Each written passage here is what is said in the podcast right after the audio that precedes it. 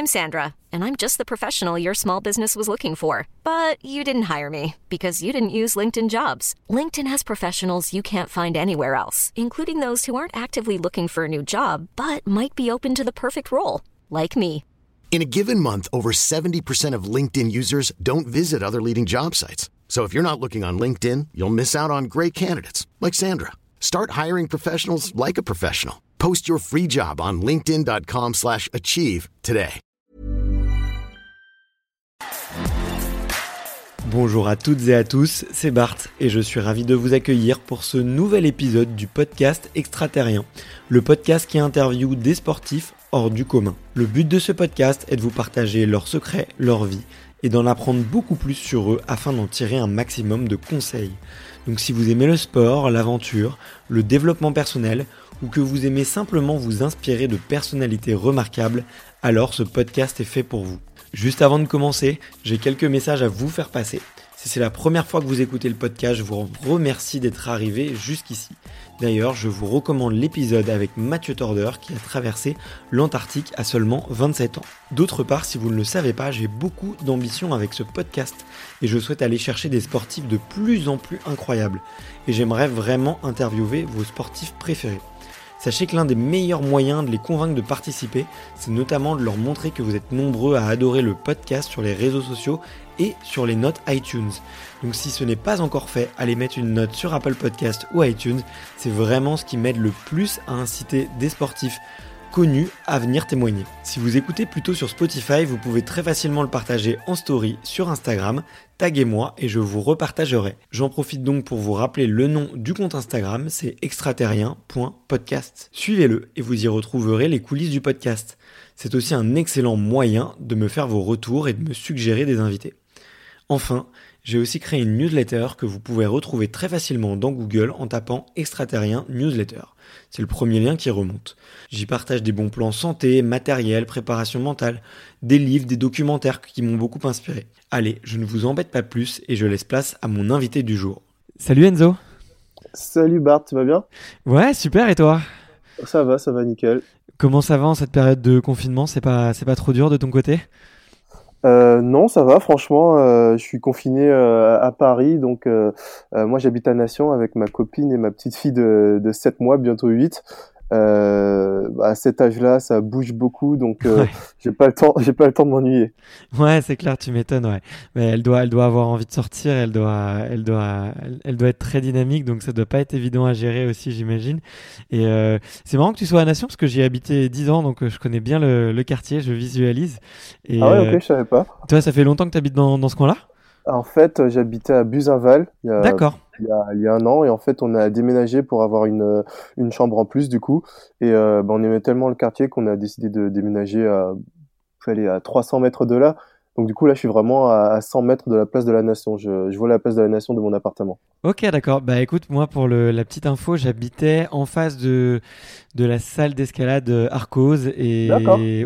juste à côté du bar, du bar euh, Les Pères Populaires. euh, Ouais, ouais, un- le bar emblématique du, du quartier, ouais. Très bien. exactement. Voilà. Bah, moi, j'habitais à, allez, à 50 mètres du bar pop. Ok, d'accord, bah on est voisins. Ok, trop marrant, on apprend qu'on est voisins en live, c'est super cool. Euh, bah écoute, euh, comme je te le disais à l'instant, la, la tradition sur le podcast, c'est de c'est de remonter un petit peu par euh, par ton enfance, savoir qui tu étais euh, quand tu étais plus jeune. Et du coup, j'aime bien poser la, la première question de savoir quels sont tes premiers souvenirs de sport. Alors, mon premier souvenir de sport, euh, c'est quand j'habitais en Guyane. J'avais, euh, c'était en 1994, donc j'avais 3 ans. C'est la Coupe du Monde de football. Et je me souviens, c'était Roberto Di Baggio qui loupe son penalty pendant la séance de tir au but euh, Face de au la finale de la Brésil. Coupe du Monde, ouais, face au Brésil, Ouais. exactement. Ouais, mo- moment mythique, moment mythique. euh, Ouais. sur, il la met sur la barre en plus, je crois. Ouais, je crois qu'il a mis sur la barre et à ce moment-là, je crois que la, en fait, le, le, le footballeur qui m'avait le plus marqué, c'était Romario. Ouais, ouais, ouais. Ouais, ouais, c'était euh, bah, la star de, de cette compétition-là. hein. Ouais, c'est ça. Et en plus, j'ai, euh, c'est mon père qui avait conservé la une de l'équipe. Euh, de, ouais, c'était de l'équipe où en fait il y avait Romario et euh, c'est encore affiché dans, dans ma chambre euh, en Guadeloupe jusqu'à aujourd'hui. Ah, génial, génial. Du coup, tu avais des, des parents fans, enfin peut-être un père plutôt fan de foot? Ouais, c'est ça, mon père fan de fan de sport en général. Ok, d'accord. Ok. Et euh, mais du coup, j'ai lu dans ton parcours que tu es donc tu avais des parents guadeloupéens, mais que tu étais né en, en Guyane. Euh, mais du coup, je, je rapporte un peu les choses à moi parce que ma, ma- encore une fois parce que ma petite amie est guyanaise et, euh, et du coup, je voulais savoir un peu quels souvenirs tu gardais de la Guyane et, et est-ce que tu étais retourné depuis? Honnêtement, j'ai pas j'ai pas beaucoup de souvenirs de la Guyane. Ouais. Euh, en fait, j'ai vécu de 0 à 3 ans et après entre 3 et 5 ans, on a déménagé à Saint-Martin, Ouais. qui est aussi une île de, de- des petites Antilles. Mm. Et en fait, c'est une fois que j'ai eu 5 ans qu'on est euh, qu'on est arrivé en, en Guadeloupe parce que en fait mes parents sont professeurs des écoles, ils ont fait leurs études à Bordeaux et en fait pour revenir de France hexagonale euh, en Guadeloupe, c'est assez compliqué parce que bah, il y a beaucoup de personnes qui qui veulent bosser là-bas. On se demande pourquoi. Et, euh, et du coup, ils ont dû passer par d'abord la Guyane, ensuite par Saint-Martin, et ensuite, et une fois à Saint-Martin, on a pu, euh, on a pu revenir. Ils ont pu avoir une mutation en Guadeloupe tous les deux. D'accord. Ok. Génial. Du coup, la, la Guyane, j'en ai pas grand souvenir à part des photos. Ouais, mais du coup, j'imagine beaucoup plus de souvenirs en, en Guadeloupe. Est-ce que c'est encore, Ouais. euh, c'est une culture qui t'accompagne encore euh, au quotidien? Ah, et totalement, j'ai, grandi en Guadeloupe en fait. Euh, du coup, de mes, euh, bah, déjà quand on habitait en Guyane et à Saint-Martin, on y allait régulièrement. Euh, en fait, mes, mes deux parents sont guadeloupéens et Ouais. du coup, toute ma famille est guadeloupéenne. Et à partir de 5 ans jusqu'à mes 16 ans, j'ai, vécu et grandi en Guadeloupe. Donc, euh, ouais, c'est une, une culture qui, qui m'accompagne, euh, bah, qui m'accompagne au quotidien. Ouais. Et to- toi d'ailleurs, euh, qui vient d'avoir, euh, qui vient d'avoir une petite fille, on, on reparlera un petit peu de, de ta paternité parce que je trouve que c'est un sujet euh, assez intéressant et tu le traites euh, bien en tout cas sur tes réseaux sociaux. Ouais. Euh, le, le fait que tu aies une petite fille, ça t'a pas donné envie de, de rentrer et de, de lui proposer aussi une enfance euh, sûrement un petit peu plus euh, antillaise que parisienne? Euh, en fait, euh, la question ne se pose même pas parce que j'ai, j'ai 28 ans. Euh, Ouais. je suis encore euh, très actif dans, dans, dans ma carrière. Je peux pas m'entraîner euh, en, en Guadeloupe. En tout cas, enfin, l'INSEP, c'est, en France, c'est là où il y a les meilleurs, la meilleure opposition. Voilà, c'est quelque chose qui, qui était même pas, qui était même pas envisageable. Mais en revanche, euh, je veux que ma, que ma fille sache d'où, d'où elle vient, euh, qu'elle connaisse euh, cette grande partie de, de cette culture en fait, qui, qui, voilà, qui est, qui est une partie d'elle-même en fait. Et, Ouais. euh, et en fait, à la base, je voulais rentrer euh, en septembre, euh, bah, pour déjà présenter à toute la famille et puis qu'elle qu'elle voit où, où est-ce que son père a grandi, euh, euh, voilà, qu'elle qu'elle qu'elle connaisse la mer, le, le soleil, enfin la- la- la- toute la culture guadeloupéenne en fait. Et bah, avec euh, le report des jeux, on verra, on verra quand est-ce que je pourrais, pourrais rentrer, mais mais c'est sûr que je voudrais rentrer euh, au moins une fois par an, histoire que, que, ma, que ma fille connaisse euh, et soit familière de, avec cette culture. Ok, d'accord, génial. Bah écoute, euh, ouais, je pense que c'est hyper important et puis c'est tellement une île paradisiaque, euh, ça serait dommage de de l'en priver quoi. Ouais, c'est clair. Et j'ai lu euh, j'ai lu que tu avais commencé l'escrime à 5 ans et que c'était la même année que l'année où Laura Flessel euh, était championne olympique. Ouais, c'est ça. Donc euh, est-ce que est-ce que tu tu as vu ces jeux? Est-ce que c'est quelque chose qui t'a marqué ou est-ce que tu tu es tombé dans l'escrime comme complètement par hasard? Ah bah en fait, c'est totalement Laura Flessel qui m'a fait commencer l'escrime. Ok, génial. Euh, voilà, en fait, euh, euh, c'était en 1996, donc elle gagne les, les Jeux Olympiques à l'épée. Et bah, les Guadeloupéennes, Laura Flessel, du coup, ils en ont, ils en ont énormément parlé en Guadeloupe. Ouais. Euh, après, j'arrive pas à me souvenir si j'ai vu la finale en direct ou si j'ai vu les retransmissions. En tout Mm. cas, j'ai j'ai vu sa finale et, euh, et en fait, j'ai trouvé ça vachement cool. Après, quand on a 5 ans, enfin, quand t'as 5 ans, qu'on te dit, ah bah tiens, tu vas aller jouer à essayer de toucher ton, ton copain avec une épée, bah, c'est sûr que ça fait rêver, en fait, films de taper d'épée, etc. Ouais. Donc, euh, en fait, j'ai dit à mes parents, je faisais déjà du tennis, et j'ai dit à mes parents que je voulais arrêter le tennis pour faire de l'escrime. Donc, euh, ils se sont renseignés euh, sur le club le plus proche. Il était à, à 20-25 minutes de la maison. Et, et ils m'ont tout de suite amené à faire de l'escrime. Ah, génial, génial. Et du coup, t'as, tu te souviens de tes premiers, tes premiers, euh, tes premières euh, parades, on va dire? Franchement, à 5 ans, on se souvient pas de grand chose. Ouais, j'ai juste des vrai. flashs, en fait, des Ouais. flashs de la première salle euh, dans laquelle j'ai pu pratiquer. Euh, mais c'est tout, honnêtement, c'est très flou. Ouais, ok. Pourtant, j'ai vu que très vite, t'as été euh, plusieurs fois champion de Guadeloupe, c'est ça? Ouais, Ouais. Du coup, Bah, tu- très vite, t'as tout raflé. Oui, en fait, euh, bah, j'ai pris goût très rapidement. je crois que j'ai commencé ma, mes compétitions une année après, donc à 6 ans. Et ben, j'ai eu de la chance, j'ai tout de suite commencé à gagner. Mmh. Mais mais ouais, et puis c'est sûr que ouais, quand on gagne, on, y prend goût. Hein. Bien sûr, bah c'est clair que c'est une drogue, hein, la victoire. Ouais, c'est clair, exactement. et, euh, et, du coup, à quel moment euh, tu, tu décides un petit peu d'en faire euh, peut-être pas une carrière pro, mais en tout cas de, de passer euh, le niveau au-dessus. Je sais que c'est un peu difficile. Euh, bah, c'est vrai que pour les enfants qui sont nés outre-mer et qui ont des super, euh, qui ont des super qualités, il n'y a pas forcément les infrastructures du coup dans les Antilles pour, pour s'entraîner. À quel moment tu as dû faire le choix de rejoindre la métropole et est-ce que c'était pas un choix qui était difficile pour toi? Alors en fait, c'est c'est un hasard. C'est-à-dire que toute en fait toute mon toute mon enfance euh, je, je, gagnais beaucoup mais c'est c'est faux de dire que je raflais tout. En fait euh, je sais pas si tu connais Jean-Paul Élysée euh, bien sûr. ouais, c'est un escrimeur avec lequel on a été. Euh, bah, c'est un, un, Guadeloupéen que je connais depuis que j'ai bah, depuis que j'ai 5 ans.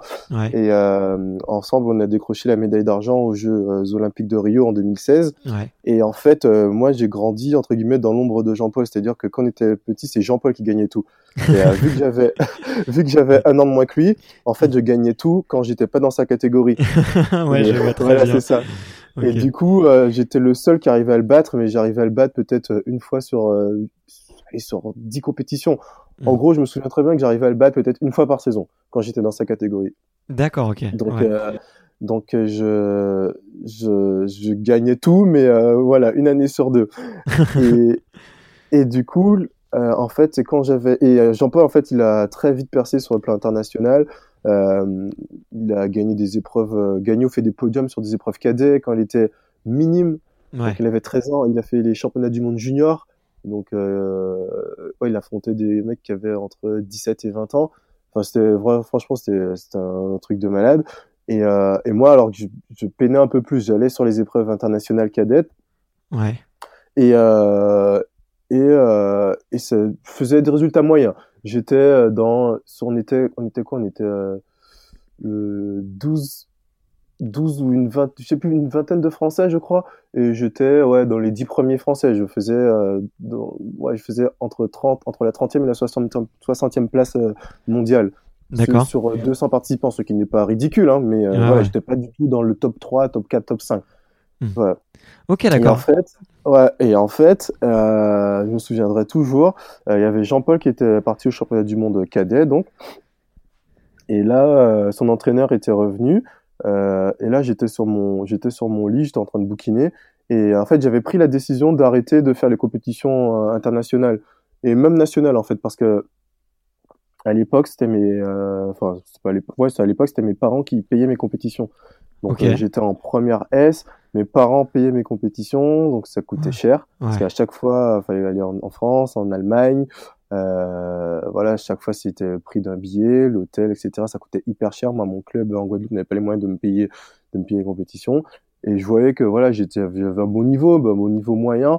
Je me disais bon bah franchement ça, ça sert à rien de faire dépenser des fortunes à mes parents plutôt qu'ils gardent leur argent pour pour me faire faire des pour me faire faire des études quand j'en aurais besoin, tu vois. Ok. Et euh, et en fait, euh, et, et, ça aussi, ça plus le fait aussi que les courses a commencé à, à, devenir un peu compliqué parce que quand je partais faire des compétitions, euh, les gamins de France hexagonale, euh, ils partaient un week-end, mais moi ça me faisait partir le mercredi, j'arrivais le, du coup le, le jeudi.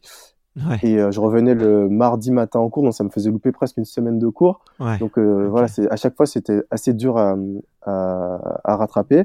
Et donc j'avais pris la décision de, de, juste continuer à faire de l'escrime pour, pour m'amuser en fait. Ouais. En Guadeloupe, je, je, continuais mes deux entraînements, euh, mes deux entraînements hebdomadaires. En fait, je me souviens très bien, j'étais sur mon lit, je lisais une BD et mon père vient et il me dit bon, j'ai une nouvelle, l'entraîneur national Franck Boisdin à l'époque euh, a dit à l'entraîneur de Jean-Paul qu'il aimerait que tu intègres le pôle espoir de Châtenay-Malabon. Waouh, ok.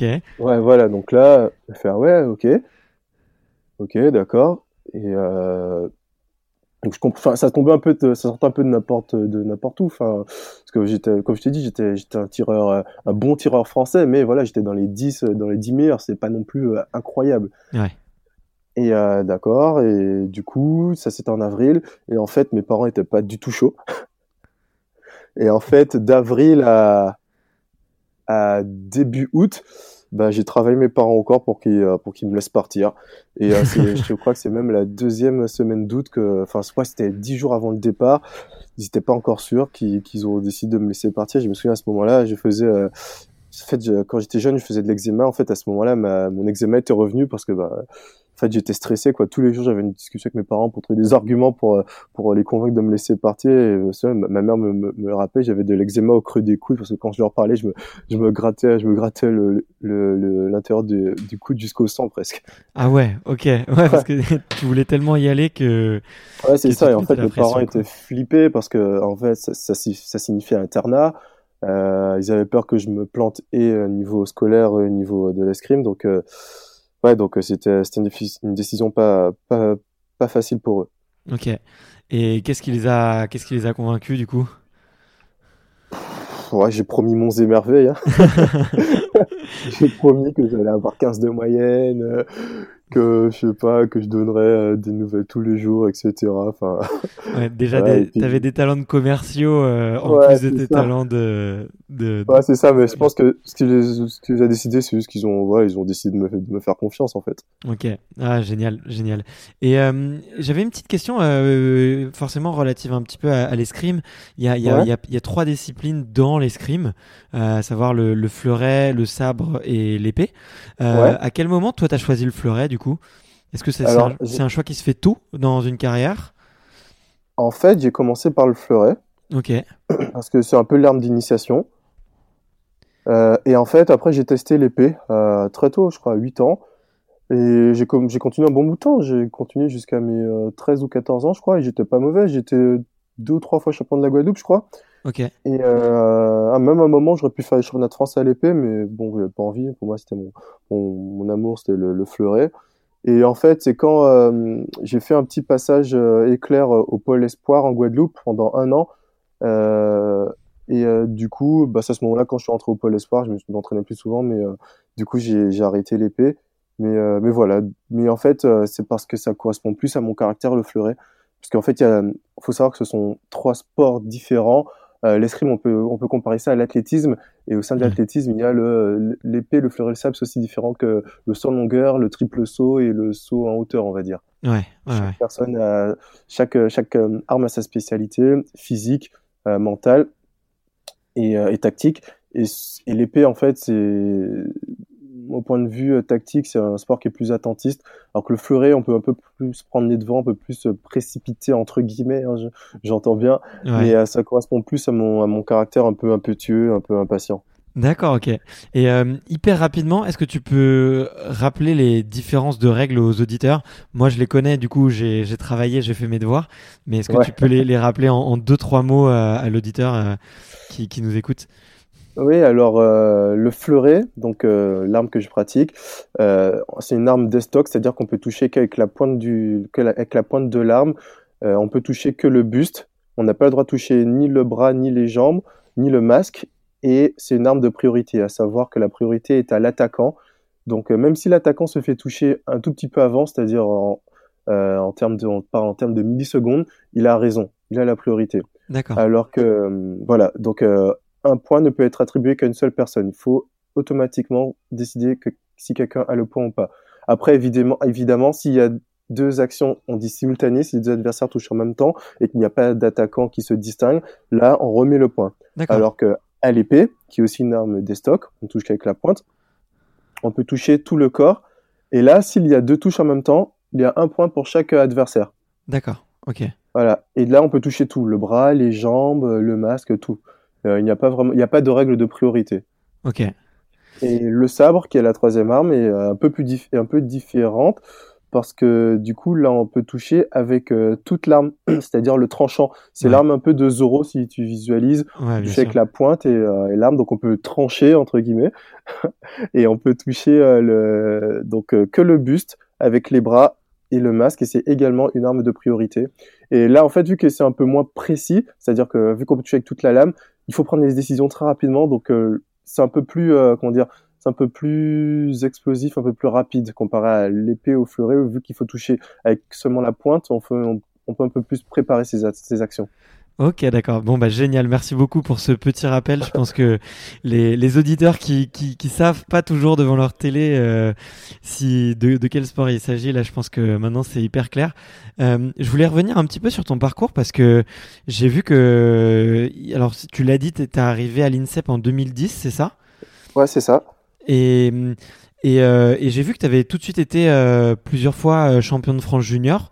Et du coup, est-ce que tu, enfin, l'ascension, elle, euh, elle est assez rapide, tu vois, alors que tu mentionnais qu'en Guadeloupe, bah, t'étais toujours, euh, t'étais, euh, plutôt le, numéro 2, on va dire entre guillemets. est-ce que là, tu quand même, tu te confrontes à, beaucoup plus d'adversaires? Est-ce que il y a eu un changement de niveau? Comment, comment est-ce que tu le vois un petit peu cette période-là? Parce que c'est vachement impressionnant, quoi. Tu t'arrives, t'arrives en France et finalement, bah, t'es champion de France junior deux fois d'affilée. C'est hyper impressionnant. Ouais, alors en fait, c'est euh, c'est parti d'un peu plus loin, c'est-à-dire que quand je je suis pas d'abord, euh, comment dire, je suis pas immédiatement rentré à l'INSEP, j'ai d'abord fait euh, trois ans en, pôle espoir, ouais. donc deux ans à Châtenay-Malabry entre 2007 et 2009 et un an à Wattignies. Et en fait, quand je suis arrivé à Châtenay-Malabry, j'étais cadet et comme je te l'ai dit, j'étais un cadet plutôt moyen, moyen bon, mais moyen quand même. Et quand je suis rentré, en fait, les deux premiers mois, j'ai pris branlé sur branlé, mais vraiment. C'est-à-dire, ouais, je suis, franchement, je te jure, je suis rentré au sein d'une génération un peu dorée. Ouais. Les mecs étaient super forts et je prenais branlé sur branlé. Et en fait, avec le recul, je comprends maintenant que j'étais euh, aussi bon euh, techniquement qu'eux. C'est tactiquement que, que je pêchais énormément parce que faut remettre, remettre dans le contexte. Moi, j'étais dans mon petit club en Guadeloupe avec lequel je, dans lequel je m'entraînais avec euh, peut-être deux adversaires à Ouais. chaque séance euh, que je battais tout le temps. Et même sur les compétitions, nous étions euh, entre 10 et 15, alors que les mecs euh, en France hexagonale, euh, ils, ils, se, ils se confrontaient à des, sur des compétitions où ils étaient à 100, 150. Donc ils avaient des panels de jeux totalement différents auxquels ils pouvaient se confronter. Bien sûr. Euh, du coup, ça, ça leur apprenait à s'adapter très vite tactiquement, alors que moi, je restais stéréotypé dans un type de jeu. Et en fait, quand je suis arrivé, ben, les mecs, ils ont très vite compris mon escrime et ils ont très vite compris les moyens de me contrer. Et donc, je te jure que je prenais des branlés. Parfois, après l'entraînement, ça m'est arrivé deux fois d'avoir les larmes aux yeux, euh, de me demander mais qu'est-ce que je suis venu faire là? En plus avec le, la météo, le froid qui. Enfin, pff, franchement, je te jure, les débuts étaient, euh, étaient pas forcément faciles. En plus, euh, certes, la Guadeloupe c'est la France, mais c'est quand même une île qui est plus proche des États-Unis, qui sûr. est euh, dans la Caraïbe, donc euh, les influences culturelles ne sont pas du tout les mêmes. Moi, je suis arrivé, arrivé avec mes gros baggy, euh, mes, t-shirts qui arrivaient jusqu'au coude, alors alors qu'ici c'était l'époque, c'était la mode des des, des, euh, des du slim, rock. des pulls en Ouais, col rock. etc. Ouais, ouais. Donc c'était vraiment un, un choc des cultures.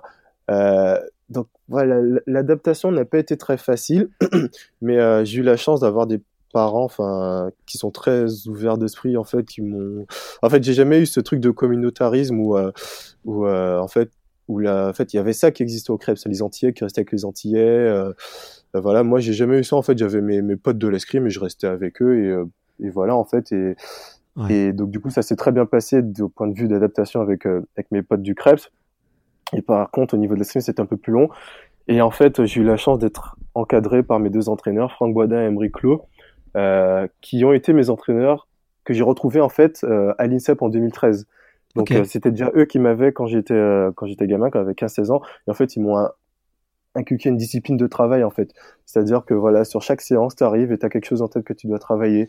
Et euh, faut que chaque séance elle compte, etc. Donc du coup j'ai bossé un peu dans mon coin. Les résultats ont pris du temps à, à, à se faire sentir, mais en fait, euh, ben, dès le premier circuit cadet, euh, je crois que je l'ai gagné. Je, enfin, ouais, je crois que je l'ai gagné. sous- ah, Je ne veux pas dire de bêtises, j'ai fait soit troisième, soit, soit premier, mais il me semble que je l'ai gagné. Enfin bref, euh, en fait, euh, en tout cas, la première compète de la saison, j'ai fait un podium. Ok, ouais, donc euh, c'est qui m'a amené, euh, voilà, c'est ça, donc c'était parti. Ensuite, à la, à la fin de la saison, j'étais sélectionné au championnat d'Europe cadet. On fait une médaille de bronze par équipe. Euh, L'année d'après, je suis sélectionné au championnat du monde junior. Je euh, fais junior. Là, on, on fait, on fait pas grand chose. On fait pas de bons résultats.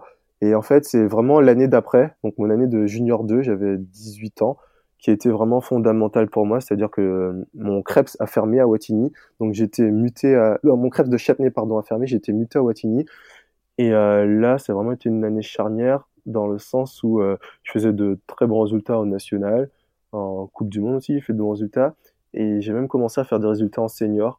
C'est-à-dire que sur une Coupe du Monde senior, ma première Coupe du Monde senior, je fais un tableau de 32. La deuxième, je fais un tableau de 32. Et la troisième, je fais un tableau de 16 en battant, me souviens, en battant au premier tour le vice-champion olympique. Ok. Ah ouais. Donc, euh, ouais, pour un mec, pour un petit jeune de 18 ans, c'était, euh, c'était pas mal. Et, euh, et, en fait, au championnat du monde junior, je me souviens, en tableau de 32, je rencontre Jean-Paul. Donc, Jean-Paul, je reviens dans le passé, qui était ma, un peu ma bête noire que j'arrivais jamais à battre, même sur les compétitions nationales, je l'ai jamais battu. En fait, je le bats au championnat du monde. Et je fais quart de finale. Et en fait, à l'issue de cette saison, euh, on me propose de rentrer à l'INSEP. Donc je rentre en junior 3 à l'INSEP euh, à 19 ans. D'accord, ok. Voilà, sachant que euh, normalement, on rentre à l'INSEP en senior 1, enfin à 20 ans. Donc j'avais, enfin, on m'a proposé une petite année en avance de rentrer. Ok, d'accord. Ok, cool. Bah, je vois, je resitue un petit peu mieux. Euh, ouais. Voilà, tu t'es fait l'entière chronologie. bah, trop bien, trop bien. Les, les auditeurs adorent en tout cas, et, euh, et moi aussi. Et du coup, je comprends mieux effectivement ce, ton, ton, ton parcours. Et euh, qu'est-ce qui, qu'est-ce que ça fait pour un, un jeune, euh, un jeune garçon de rentrer à l'INSEP? Ça fait quoi de Est-ce que ça est-ce que ça t'a mis un peu des, des, étoiles plein les yeux? Est-ce que tu, tu te reposes un peu sur tes lauriers et tu te dis c'est bon, euh, je suis je suis au meilleur endroit maintenant, il peut rien arriver? Est-ce que tu tu te souviens un petit peu de, de dans quel état d'esprit t'étais en arrivant? Euh, En fait, vu que je suis arrivé en junior, j'ai eu une petite année d'adaptation, c'est-à-dire que je fréquentais les seniors, je m'entraînais avec eux, euh, mais j'avais mes compètes, mes compètes juniors. Du coup, je, bah, je fréquentais les, les, les, mecs de ma catégorie. Je partais en compète avec eux. Donc, euh, ça aide à remettre un peu, un, peu les pieds sur terre. Je sais pas si tu vois ce que je veux dire. Ouais, pas directement catapulté chez, euh, chez les seniors. Et euh, non, bah non. Enfin, là, tu, quand tu arrives, tu te dis pas que tout va bien se passer parce que en plus, à l'époque, en fait, les championnats du monde euh, senior étaient en novembre. Et, euh, et euh, du coup, les mecs, en fait, toi, tu arrives en septembre, tu, tu, reprends. En fait, tu arrives et tu, tu, comment dire, tu tires contre des mecs qui sont quasiment au pic de leur forme. Et ouais, tu prends des branlés, mais des trucs incroyables. Surtout que moi, j'arrivais avec mon petit corps de junior, je pesais, je me souviens, je pesais 72 kilos. Physiquement, en fait, il y a des trucs sur lesquels je pouvais pas m'aligner, en fait. Rien que ça même si techniquement je pouvais rivaliser, juste physiquement la différence était trop énorme quoi. Ouais, ok. Donc euh, non, en fait, tu te rends compte que va falloir bosser en fait. tu te rends compte qu'il va falloir bosser pour euh, pour rattraper le, le retard euh, le retard que tu as. Et mais c'est cool parce que aussi c'est bah, c'est c'est un, un, énorme challenge, un énorme défi. Tu te dis ah ben ouais, en fait ça, te donne envie de te retrousser les les, les, manches à, à chaque séance. Et puis oui, et puis ah ouais, c'est sûr que tu arrives à l'INSEP, tu fréquentes des mecs euh, que tu voyais dans Cream Magazine à l'époque, ouais. des mecs que tu pensais inaccessibles. Euh, voilà, c'est comme euh, un petit footeux qui se rend, qui, qui est en centre de formation, qui est, sais pas, qui, qui, qui a le droit, qui pas, qui est en centre de formation au Real Madrid et puis qui un jour peut s'entraîner avec l'équipe première et qui s'entraîne avec Benzema, ouais. Cristiano Ronaldo à l'époque, enfin tu vois. Ouais, ouais. pour remettre dans le contexte, donc ça remet plein les yeux au début et puis en fait après, il y a le, comment dire l'intimité du vestiaire qui se met en place quoi tu te rends compte que c'est des mecs comme toi ouais. des mecs super cool en fait tu, tu deviens un membre un membre un membre de l'équipe quoi à part entière Ouais, tu démystifies peut-être un petit peu aussi euh, ouais, carrément. toutes ces toutes ces idoles et tu, effectivement tu te dis que t'es es pareil qu'eux, euh, t'es plus grand qu'eux, euh, t'es aussi aussi sympa. Euh. Et d'ailleurs ouais, je voulais te je voulais te t'as parlé un petit peu de de ton physique et que t'étais encore un petit peu euh, juste à ce moment-là. Euh, ouais. Mais alors que t'es es très grand, on peut le voir sur sur sur tes photos et notamment quand t'es en équipe, tu leur mets tous une tête, tu fais un petit tu fais 1m90, c'est ça non? Ouais, je fais 1m90. Ok, d'accord. Est-ce que hum, c'est un gros avantage, j'imagine? Et hum, qu'est-ce qu'il faut préparer euh, pour euh, compléter justement une, une grande taille? Alors, euh, par exemple, à l'épée, où euh, c'est le premier qui touche qui a raison, euh, c'est sûr que c'est un, un, énorme avantage d'être grand parce que du coup, tu as plus d'allonge. Ouais. au fleuret, il y, a un il y a des avantages et des inconvénients, c'est-à-dire que certes, tu as plus d'allonge, mais vu que c'est pas le premier qui touche qui a raison, en soi, tu as beau toucher le premier, si le, le, le, mec qui est en face de toi est plus petit qui te touche en premier, enfin qui te touche après que tu l'aies touché, mais s'il te touche et qu'il a la priorité, ben ton allonge ne te sera servi à rien en soi. Tu vois ce que je veux dire? Ouais, ouais, tout à fait, ouais. Et au final, comment dire, au point de vue physique, les grands sont censés être moins explosifs. Donc les petits, ils ont cet avantage-là, c'est-à-dire qu'ils vont plus vite que les grands, sont un peu plus vifs. Moi, la chance que j'ai, c'est que je, je, suis grand et explosif. Donc, donc voilà, j'ai au moins ce, cette enfin, grâce à mon physique, j'ai j'ai ce petit avantage. Après, je suis grand, donc j'ai plus de surface. Ouais. Ouais, j'ai plus de surface. Plus facile à toucher. Ouais. ouais, voilà, c'est ça. Et je suis quand même, on va pas se leurrer, je suis quand même un, peu moins vif qu'un mec qui fait 1m70, quoi. Ouais. ouais, ça peut se comprendre. Et du coup, euh, physiquement, qu'est-ce que tu as dû travailler pour euh, retrouver le, le niveau et la forme physique des, des, des grands champions? Ah, J'ai dû prendre de la force. ah ouais? Ah ouais, j'ai quoi franchement mes, mes deux premières euh, ouais, mes deux premières saisons, mal et ma première saison, j'ai squatté la salle de muscu. en fait, euh, ouais. En fait, ma, ma saison en, en junior elle s'arrête en avril. Donc à partir du mois d'avril, je faisais des muscu 3 4 fois par semaine. Ah ouais, d'accord, ouais, ok. Et c'était, c'était quoi? C'était prise de masse, explosivité. Ouais, prise de masse. Ouais, je, euh, je, mangeais, je mangeais énormément, je faisais de la muscu. C'était prise de masse. Ben, la première année, je crois que j'ai pris 4 kilos de muscle. D'accord, ok. Ah ouais, mais tu devais être super fin en fait. Ouais, ben 1m90, 72 kilos, euh, c'est pas très épais. Hein. C'est pas, très pas épais, effectivement, ouais. Et puis même dans les jambes, en fait. Dans les jambes, j'avais pas de puissance dans les jambes parce qu'il y avait des jambes toutes fines. Ouais, ok. Donc, et dans le haut du corps et dans les, et dans les jambes, j'ai dû prendre, j'ai dû prendre de la masse musculaire. Ok, d'accord, ouais. Et tu te souviens un peu des, des séances que tu faisais? Euh, Il y avait une séance que tu redoutais particulièrement? Euh, à l'époque, honnêtement, en fait, il y a une. En fait, nos entraînements d'aujourd'hui ont tellement rien à voir avec ce qu'on avait, euh, ce qu'on faisait avant. Ouais, j'imagine. Mais quand j'y repense, c'est un truc de malade. On s'entraînait tellement moins que une séance que je redoutais, c'était peut-être les contrats de touche. D'accord. Parce que j'étais, j'étais très jeune, donc du coup, euh, je gagnais des matchs, mais euh, mais j'en perdais beaucoup aussi. En fait, il y a un contrat, en fait, arrivé dans la salle, et en fait, on fait des matchs de 15 touches et on te disait euh, bon ben voilà aujourd'hui tu as 90 touches à mettre. Une tant que t'as pas mis ces 90 touches tu pars pas de la salle. Donc tu rencontres des adversaires et tu dois mettre 90 touches. Donc tu admettons que tu gagnes euh, euh, ouais, tu gagnes 6 matchs en 15 donc si j'ai pas de bêtises ça fait 30 60 bon, 90 c'est bon tu as tout gagné. Mais admettons que tu fasses que tu fasses 7, Allez, 3 matchs, tu perds 15-3, 15-3, 15-3, ben t'as mis 9 touches. tu, vois, tu as 10 matchs à faire. Euh, okay. T'as mis, ouais, t'as, t'as 10 fois plus que ça à faire. Tu, enfin, ok. Euh, en fait, ta séance, ça peut durer 4 heures en vrai. Ok, d'accord, ouais, je, je vois le, je vois le, je vois le truc, ouais.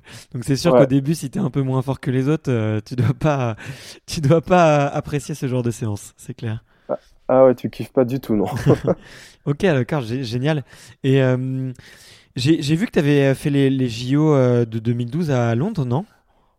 Ouais, c'est ça. Tu avais été sélectionné, je crois. Alors, il me semble, dis-moi si je me trompe, mais il me semble que c'est une année un peu euh, blanche pour euh, l'équipe de France d'escrime. alors, alors que euh, bah, en 2008, il y avait eu beaucoup de médailles qui avaient été ramenées. C'était un peu le, là, c'est une super génération aussi, comme tu le disais. toi, quand t'es arrivé, c'était sûrement ces, ces mecs-là contre qui t'as as dû tirer. Qu'est-ce qui, avec le recul, qu'est-ce qui s'est passé en 2012, à la fois pour toi et peut-être pour le reste de l'équipe de France? Comment est-ce que tu le, comment est-ce que tu l'analyses maintenant Alors en fait, un truc très simple qui s'est passé, c'est la, mondialisation de l'escrime. En gros, avant, euh, jusqu'en, peut-être pas jusqu'en 2012, mais ouais, si peut-être, l'escrime c'était un sport de, de quoi 5-6 nations. Tu avais l'Italie, euh, la Russie, la France, euh, la Chine, peut-être la Corée du Sud, l'Allemagne. Et, et, voilà, ça s'arrêtait là. Et en fait, à partir de 2012, ben, enfin, à partir de 2008, je veux dire, il y a, il y a eu beaucoup de nations qui ont émergé. Euh, et en fait, ces autres nations nous ont dépassés parce qu'elles se sont professionnalisées très vite. ok, ouais. À savoir qu'en France, l'escrime reste, un sport amateur, donc on, tous les escrimeurs ont fait des études ou même bossent à côté. Ok. Et alors que dans les autres pays, ils sont tous professionnels. Ils sont tous professionnels, donc ils font ça à temps plein et même ils ont des, des préparateurs physiques, des préparateurs mentaux, chose qui n'existait pas en fait avant, euh, euh, avant 2012 c'est le maître d'armes, l'entraîneur, enfin le maître d'armes d'escrime qui faisait tout. La prépa physique, euh, la prépa mentale, il n'y en avait pas. Enfin voilà, on était vraiment clairement pas professionnels. En fait, on a pris cette grosse claque dans, dans la bouche. Et après ce réseau pointé qui a été euh, coup très utile, ben, on s'est posé les bonnes questions et dès la saison suivante, en 2013, euh, on a commencé à bosser avec des préparateurs physiques Et il y a un processus de professionnalisation qui s'est qui s'est mis en place. On a remis en cause pas mal de choses. Et, et voilà.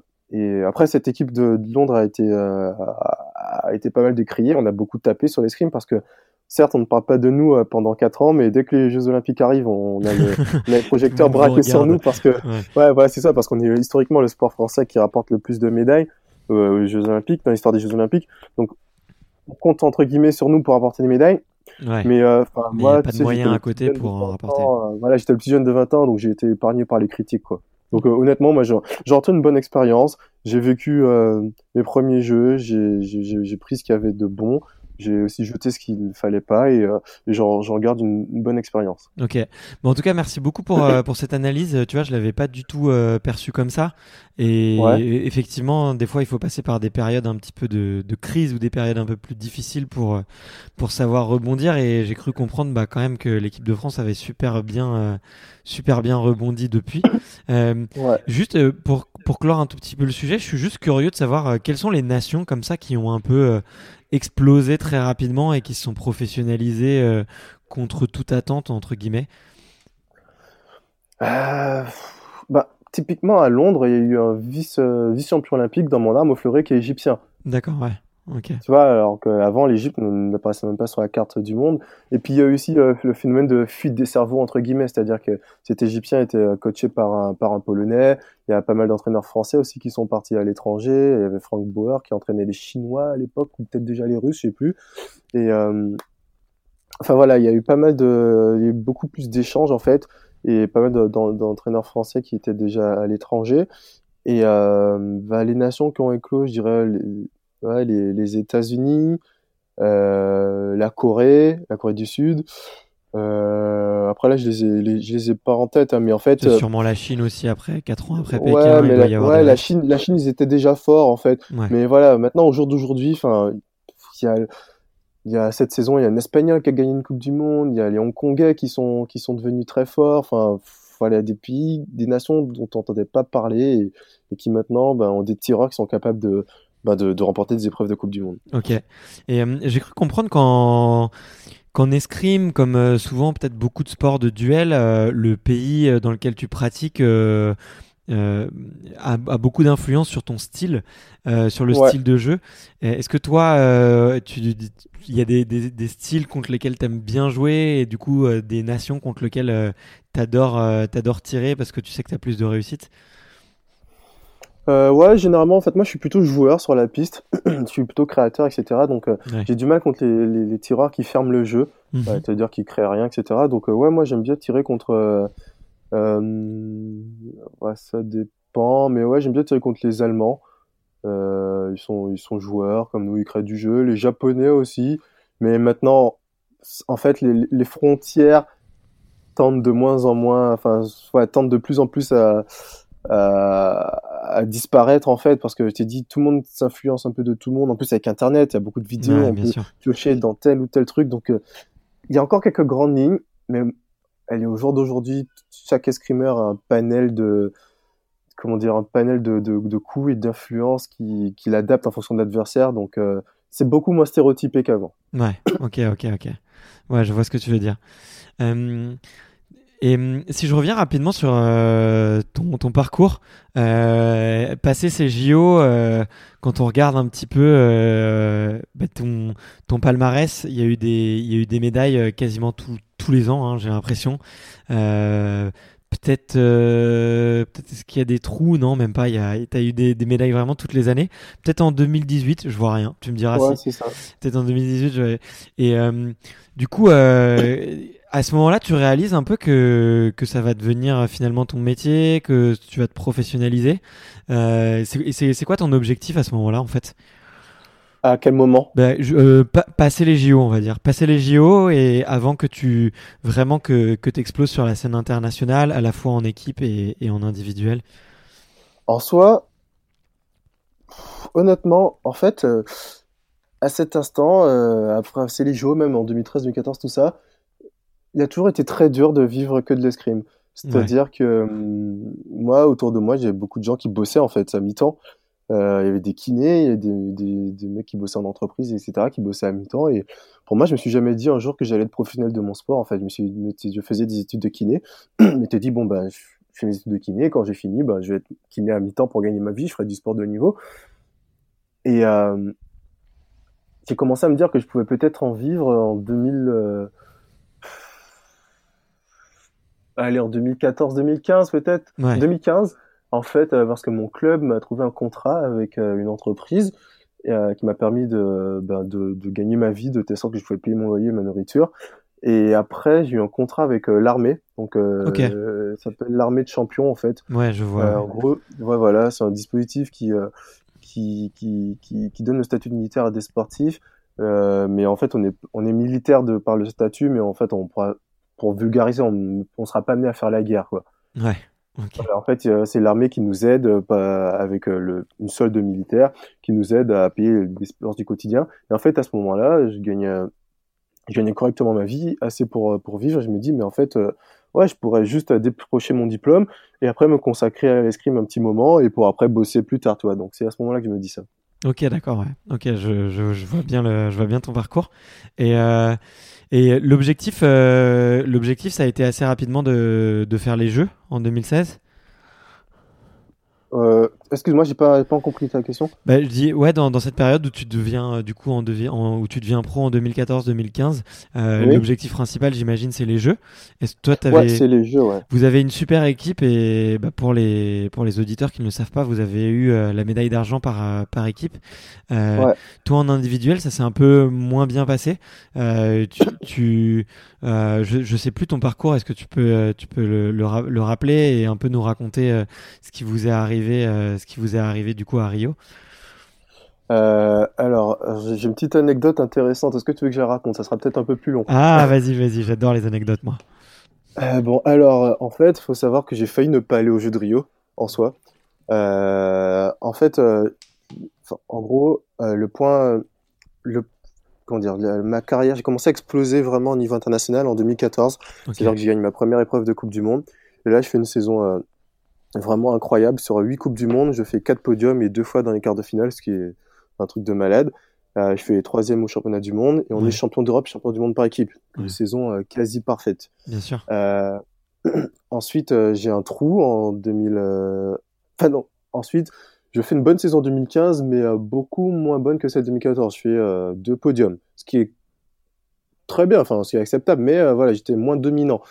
Et en fait, au début de la saison 2016, mon entraîneur de l'époque était Franck Boisdin. Euh, euh, il m'invite au resto, donc on se fait une bouffe tous les deux, on discute. Et en fait, Franck, c'était un très grand champion. Il a été médaillé de bronze aux, aux Jeux Olympiques d'Atlanta en 96. Il a été champion. Euh, attends, je vais pas dire de bêtises. Hein. Non, il n'a pas été champion olympique par équipe, mais bon, il a été champion du monde par équipe, enfin, ouais. médaillé individuel, championnat du monde. Enfin voilà, c'est un, un, gros palmarès. Et donc, il me dit euh, au dîner entre quatre yeux, bon Enzo, voilà, c'est une, année, une saison olympique. La dernière fois, tu étais, voilà, étais jeune senior, tu as pris ta chance euh, au fur et à mesure, mais euh, préparer une saison olympique de A à Z, c'est différent. Maintenant, tu es, voilà, es un favori, donc il va falloir que tu te prépares pour, dans un premier temps, te qualifier, et dans un deuxième temps, essayer de faire une, une médaille. Et okay. donc, il me dit, ben voilà, euh, euh, voilà, ça va falloir que tu fasses gaffe à ton hygiène de vie. On y reviendra aussi par la suite si tu veux. Euh, va falloir que tu surveilles ce que tu manges, que tu surveilles euh, euh, tes heures de sommeil, que tu t'investisses encore plus à l'entraînement, euh, que tu arrêtes de faire la fête, etc. Enfin voilà.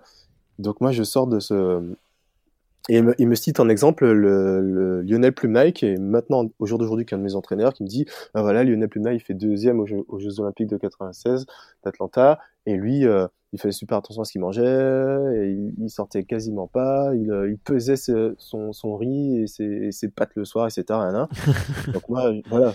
Donc moi, tu sais, en plus, c'était à l'époque où j'arrivais les, les... Enfin, en fait, voilà, je me suis dit, voilà, ben, moi aussi, je vais faire des sacrifices, etc. Je vais me préparer pour les Jeux Olympiques. Donc, je suis sorti de ce dîner boosté. Donc euh, voilà, exit les sorties, le resto. Euh, parfois, je prenais un verre de vin, une bière, hop, j'ai rien du tout. Euh, je faisais en sorte de me mettre au lit à 23 heures tous les soirs, voilà. Ouais. Et en fait, j'étais I'm Sandra, and I'm just the professional your small business was looking for. But you didn't hire me because you didn't use LinkedIn jobs. LinkedIn has professionals you can't find anywhere else, including those who aren't actively looking for a new job but might be open to the perfect role, like me. In a given month, over 70% of LinkedIn users don't visit other leading job sites. So if you're not looking on LinkedIn, you'll miss out on great candidates like Sandra. Start hiring professionals like a professional. Post your free job on linkedin.com/achieve slash achieve today. Nul. Pendant 4 mois, j'étais nul. Mais vraiment, j'ai jamais été aussi nul de ma carrière. ok, c'est trop. Euh, c'est paradoxal quand C'est- même. C'est-à-dire que. Ouais, c'est-à-dire que même quand je sortais, je rentrais peut-être à 2h du matin, j'avais bu une bière, enfin, je contrôlais vraiment tous les aspects de ma vie. Et euh, en fait, euh, euh, les deux premières compètes de la saison, les trois premières compètes de la saison, je sais plus, les deux ou trois premières compètes de la saison, mais je me foire, mais monumentalement. Une fois, je fais, je fais premier tour. Une deuxième fois, je prends une branlée 15-3 contre un junior au- le jour d'avant, donc le jour des qualifications. Et euh, là, le, le, le, le- coup final, entre guillemets, c'était quand j'ai l'épreuve à Paris, en fait, ça s'appelle le CIP, la Coupe du Monde à Paris. Donc c'est vraiment le rendez-vous, c'est l'épreuve la plus prestigieuse. J'étais sur l'affiche et tout. Et là, je, perds- je perds euh, le premier jour des qualifications contre, contre un Italien euh, qui était semi-retraité, en fait, qui avait plus aucune prétention d'aller au jeu et qui était là. Et, et voilà, tu vois. Et là, je suis rentré chez moi. Je me souviendrai toujours, je suis rentré chez moi. Euh, à l'époque, j'étais en, en, en coloc avec un, un escrimeur, euh, Vincent Simon, à qui on était champion du monde en 2014 par équipe ensemble. Et lui, il était qualifié. Il dormait pas à l'appart parce qu'il dormait chez sa sœur parce qu'elle habitait à Coubertin, juste à côté de la compétition. Donc, je rentre chez moi le vendredi soir, le soir des qualifs, et là, je me pose sur mon canapé. Je me douche même pas et tout. Je me pose sur mon canapé. Je mange même pas. Je dors comme ça. Je me réveille le lendemain. Là, quand même, euh, non, même pas. Je me suis même pas douché. J'ai juste pris des trucs dans le frigo. Enfin, j'ai survécu pendant 24 heures, en fait. en fait, j'ai, j'ai, euh, à cette époque-là, j'étais encore dans l'équipe. Donc, avec ma, ma contre-performance, je, je pensais que j'allais pas être dans l'équipe, tu vois. Ouais. Mais euh, j'ai même pas eu la force d'aller encourager mes, mes, mes coéquipiers le samedi parce que je savais que j'allais croiser du monde, qui allait me poser des questions. Alors, qu'est-ce qui se passe en ce moment, etc. J'avais juste envie d'être seul. Ouais. Et en fait, le soir, il y a Vincent qui est entré après sa compétition, donc vers 17-18 heures.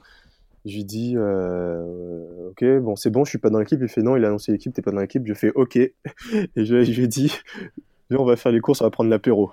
Ok. Et du coup, euh, ce soir-là, on, on est sorti. Donc, on, on est allé en boîte, etc. Le lendemain, on est allé, euh, on est allé encourager l'équipe. Ils ont fait, ils ont fait quart de finale. Et, euh, et là, à partir de ce moment-là, je me suis dit, bon, ben, franchement, euh, foutu pour foutu, là, vu comment ça se passe, je suis parti pour ne pas participer au jeu, autant que je profite de ma vie, quoi. Ok. Et là, en fait, j'ai juste recommencé à, à vivre normalement. Donc, euh, bah voilà, quand j'allais au restaurant avec ma copine de l'époque, ben, si j'avais envie, je prenais un verre de vin. euh, j'allais me coucher au lit. J'allais me, me mettre au lit quand j'étais fatigué, pas forcément à 23h pile. J'arrêtais d'être une machine. Je me faisais plaisir, euh, me faisais plaisir en faisant des restos, en mangeant. Je mangeais pas mal, hein, mais je me faisais un petit, un petit craquage alimentaire quand j'en avais envie. Et puis là, en fait, euh, bah, j'ai recommencé à être moi-même. C'est-à-dire que bah, le week-end, je sortais en boîte si j'avais envie de sortir en boîte. Après, je faisais pas n'importe quoi non plus. J'avais pas Ouais, bien sûr, ouais. euh, en- en semaine d'entraînement, le week-end avant les grosses semaines d'entraînement, tu vois, mais juste que je recommençais, si j'avais envie d'aller danser en boîte, j'allais danser en boîte. Et en fait, j'ai recommencé à, à prendre du plaisir, en fait, à exprimer ma personnalité, en fait, sur la piste. Et la, la compète d'après, j'ai fait dans les 16 premiers. Et la compète d'encore après, j'ai fait un quart de finale. Et euh, voilà, j'ai recommencé à retrouver des sensations. Ce qui fait que j'ai euh, décroché ma, ma qualification pour, euh, pour ces Jeux Olympiques. Au championnat d'Europe, je fais quart de finale, je perds 15-14 d'une touche donc. Et, en fait, aux Jeux Olympiques, ben, vu que j'avais pas fait non plus une saison exceptionnelle, j'étais pas très bien classé, j'étais même mal classé, j'étais 25e mondial. Et je tombe directement sur euh, Peter Yopis, qui, était, euh, qui est quintuple champion du monde, qui est Ouais, grande légende. ouais, une tête d'affiche. Et voilà, un match serré, je perds 15-11 ou 15-12. Et, et voilà. Ok, d'accord, ouais. Et du coup, tu vas, tu vas quand même chercher tes, tes- cette qualif et du coup, tu t'es qualifié par équipe. Elle est, elle est faite comment l'équipe d'ailleurs? Comment, En, comment en est fait, euh, y a Ouais, en fait, en, en escrime, il y a, hum, il y a trois, euh, trois personnes qui tirent l'épreuve individuelle et euh, une personne qui tire que l'épreuve par équipe. Donc c'est un rôle super dur, euh, la personne qui tire que l'équipe. D'accord, ouais. Ok. Et c'était Dans toi le sens où, non, c'était pas moi, j'étais dans, j'étais le troisième. Enfin, j'étais, dans les trois euh, qui tiraient l'individuel. Ok. Le quatrième, c'était Jean-Paul, D'accord, ok. Jean-Paul Élysée. Et euh, en fait, et puis ce qui est, pas, ce qui est difficile en escrime, c'est que euh, en fait, il y en a que trois qui, qui font la compétition par équipe et il y a un droit à remplaçant. Et en fait, si le remplaçant ne rentre pas durant l'épreuve, il n'a pas de médaille. D'accord, ok. Donc c'est un rôle hyper dur parce que tu t'entraînes, tu t'entraînes comme un chien, comme tous les autres. Et ça se trouve, tu vas pas rentrer et tu, ça se trouve, les autres vont avoir une médaille et pas toi. ouais, c'est, c'est hyper, euh, c'est hyper ingrat comme rôle, ouais. Exactement. Donc en fait, euh, en saison olympique, tu te bats pour pas être à cette place-là. ok, je comprends mieux. Je comprends voilà. mieux. Et, euh... et, du coup, ouais, on... et du coup, après lundi, bah, on a su rebondir tous ensemble pour décrocher cette médaille euh, par équipe. Ok, ok, ok. Et, et tu, tu, te souviens un petit peu de, du coup de votre parcours, de l'ambiance qu'il y avait dans l'équipe Est-ce que est-ce qu'il y a eu des moments un peu difficiles et comment est-ce que vous avez réussi à, à, à rebondir un petit peu? Euh, C'est-à-dire après pour l'épreuve par équipe, tu parles Ouais, exactement pour l'épreuve par équipe. Ouais. Ouais. Déjà, on s'est entraîné comme des chiens, je te jure, mais pendant un mois, on s'est vraiment entraîné comme des malades. Enfin, que je dis, que ce que je dis, un mois, un mois, un mois, un mois et demi, allez, un mois et demi, deux mois on avait des stages et euh, j'en garde un souvenir, mais vraiment mémorable. C'est-à-dire qu'on se foutait sur la gueule entre nous. on, partait en stage, je te jure, ça, ça s'engueulait sur les matchs, ça se gueulait au masque. Enfin, c'était vraiment une, une ambiance de chien enragé, mais vraiment. Okay. J'ai une petite anecdote à ce sujet. Euh, il y avait Jean-Paul qui prenait la leçon avec mon, mon entraîneur d'époque, Franck Wadin. Et en fait, il y a un, un entraînement qui s'appelle la leçon individuelle. C'est-à-dire que l'entraîneur en face du tireur et il lui fait répéter des gammes techniques. Et en fait, Franck, il avait un exercice qu'il aimait bien, dans lequel il, sur lequel il te faisait cracher tes poumons. En gros, il te faisait des allers-retours. Et euh, bref, à la fin de cet exercice, tu, tu, normalement, tu vas vomir et tu peux à peine te lever. et là, tu dois en faire ah, 5 un test, ou 6 séries. un test léger, non? Ou un truc, un, truc un peu similaire? Bah, ça peut s'apparenter à ce genre d'effort. C'est-à-dire que okay, plus ouais, ouais. retranchement, mais en spécifique. Ok, d'accord. C'est-à-dire en, en escrime. Ok. Mais euh, on n'est on est pas loin de l'idée. Okay. Et donc là, Jean-Paul, on le regardait et tout, on voit qu'il en chie et tout. Il manque de vomir au bout de quatrième, sa quatrième, euh, ouais, sa quatrième euh, série et on sait qu'il en reste deux. Et là, donc Jean-Paul revient, hop, il va ramasser son masque euh, qui est au milieu de la piste pour se remettre en garde. Là, l'entraîneur est trop cool, tu vois, il lui prend son masque et là, il va lui donner le masque. Et en fait, au lieu de lui donner le masque, il le lâche à ses pieds et lui fait on est en allée, on est en saison olympique. Tu crois vraiment que je vais te faire des cadeaux? Voilà, c'est pour te décrire un peu l'ambiance. Ok, d'accord. Ouais. Donc c'était vraiment entraînement à la dure et. Ouais, ouais, c'est okay, ça. Ok. Donc en fait, on était prêts, physiquement, mentalement, on était.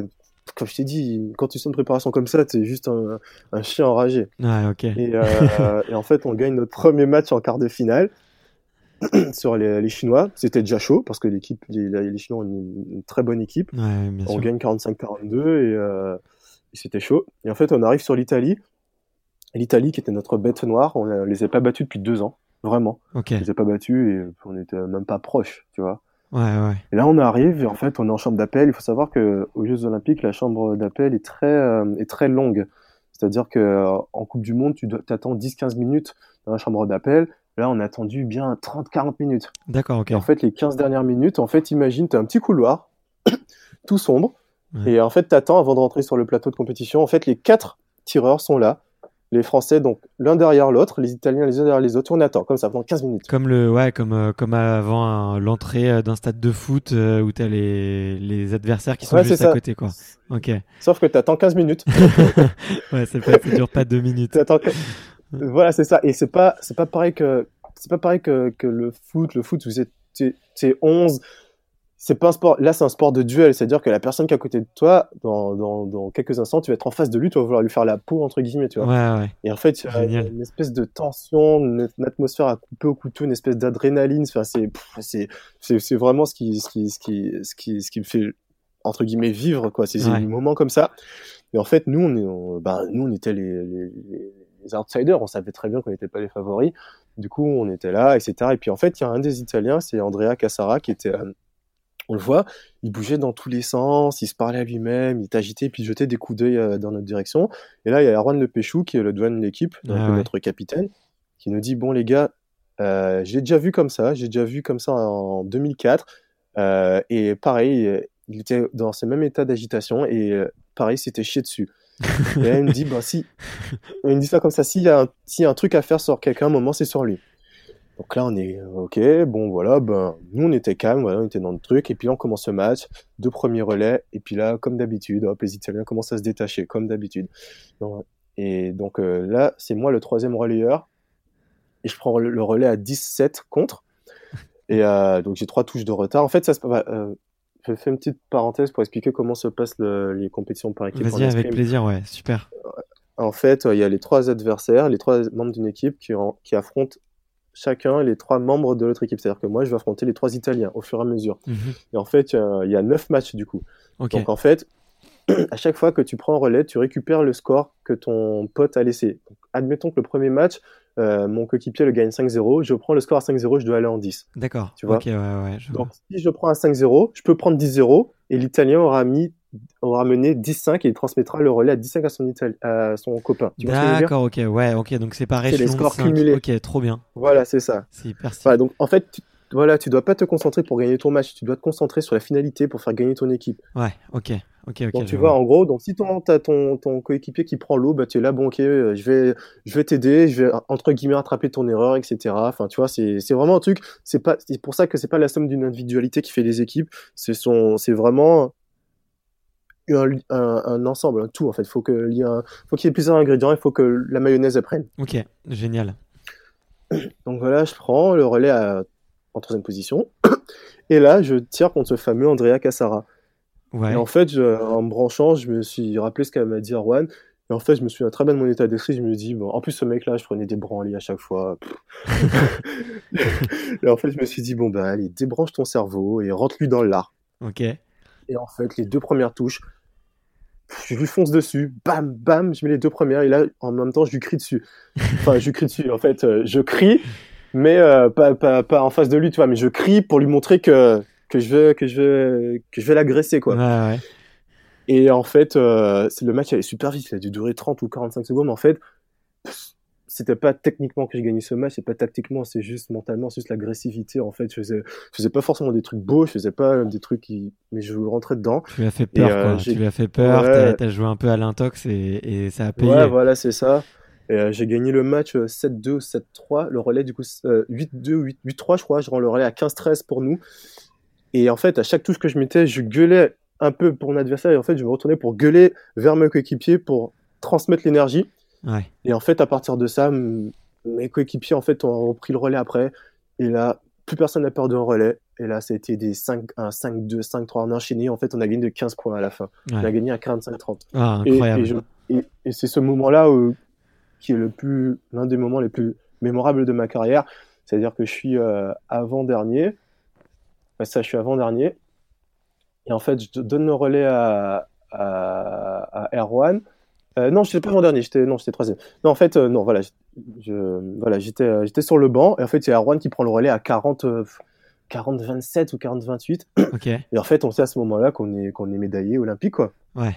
En fait, Arwan met la 45e touche et, et on sait qu'on est médaillé olympique. Ouais, donc. Et ouais, c'était c'était vraiment un beau moment. Ouais, et du coup, là, t'as un peu la tous les efforts qui sont qui sont récompensés quoi parce que vous avez l'air de vous être préparé vraiment euh, bah t'as dit le terme quoi comme des chiens comme des tarés euh, mm. là j'imagine que que que il y avait un sentiment de d'accomplissement qui devait être euh, super fort.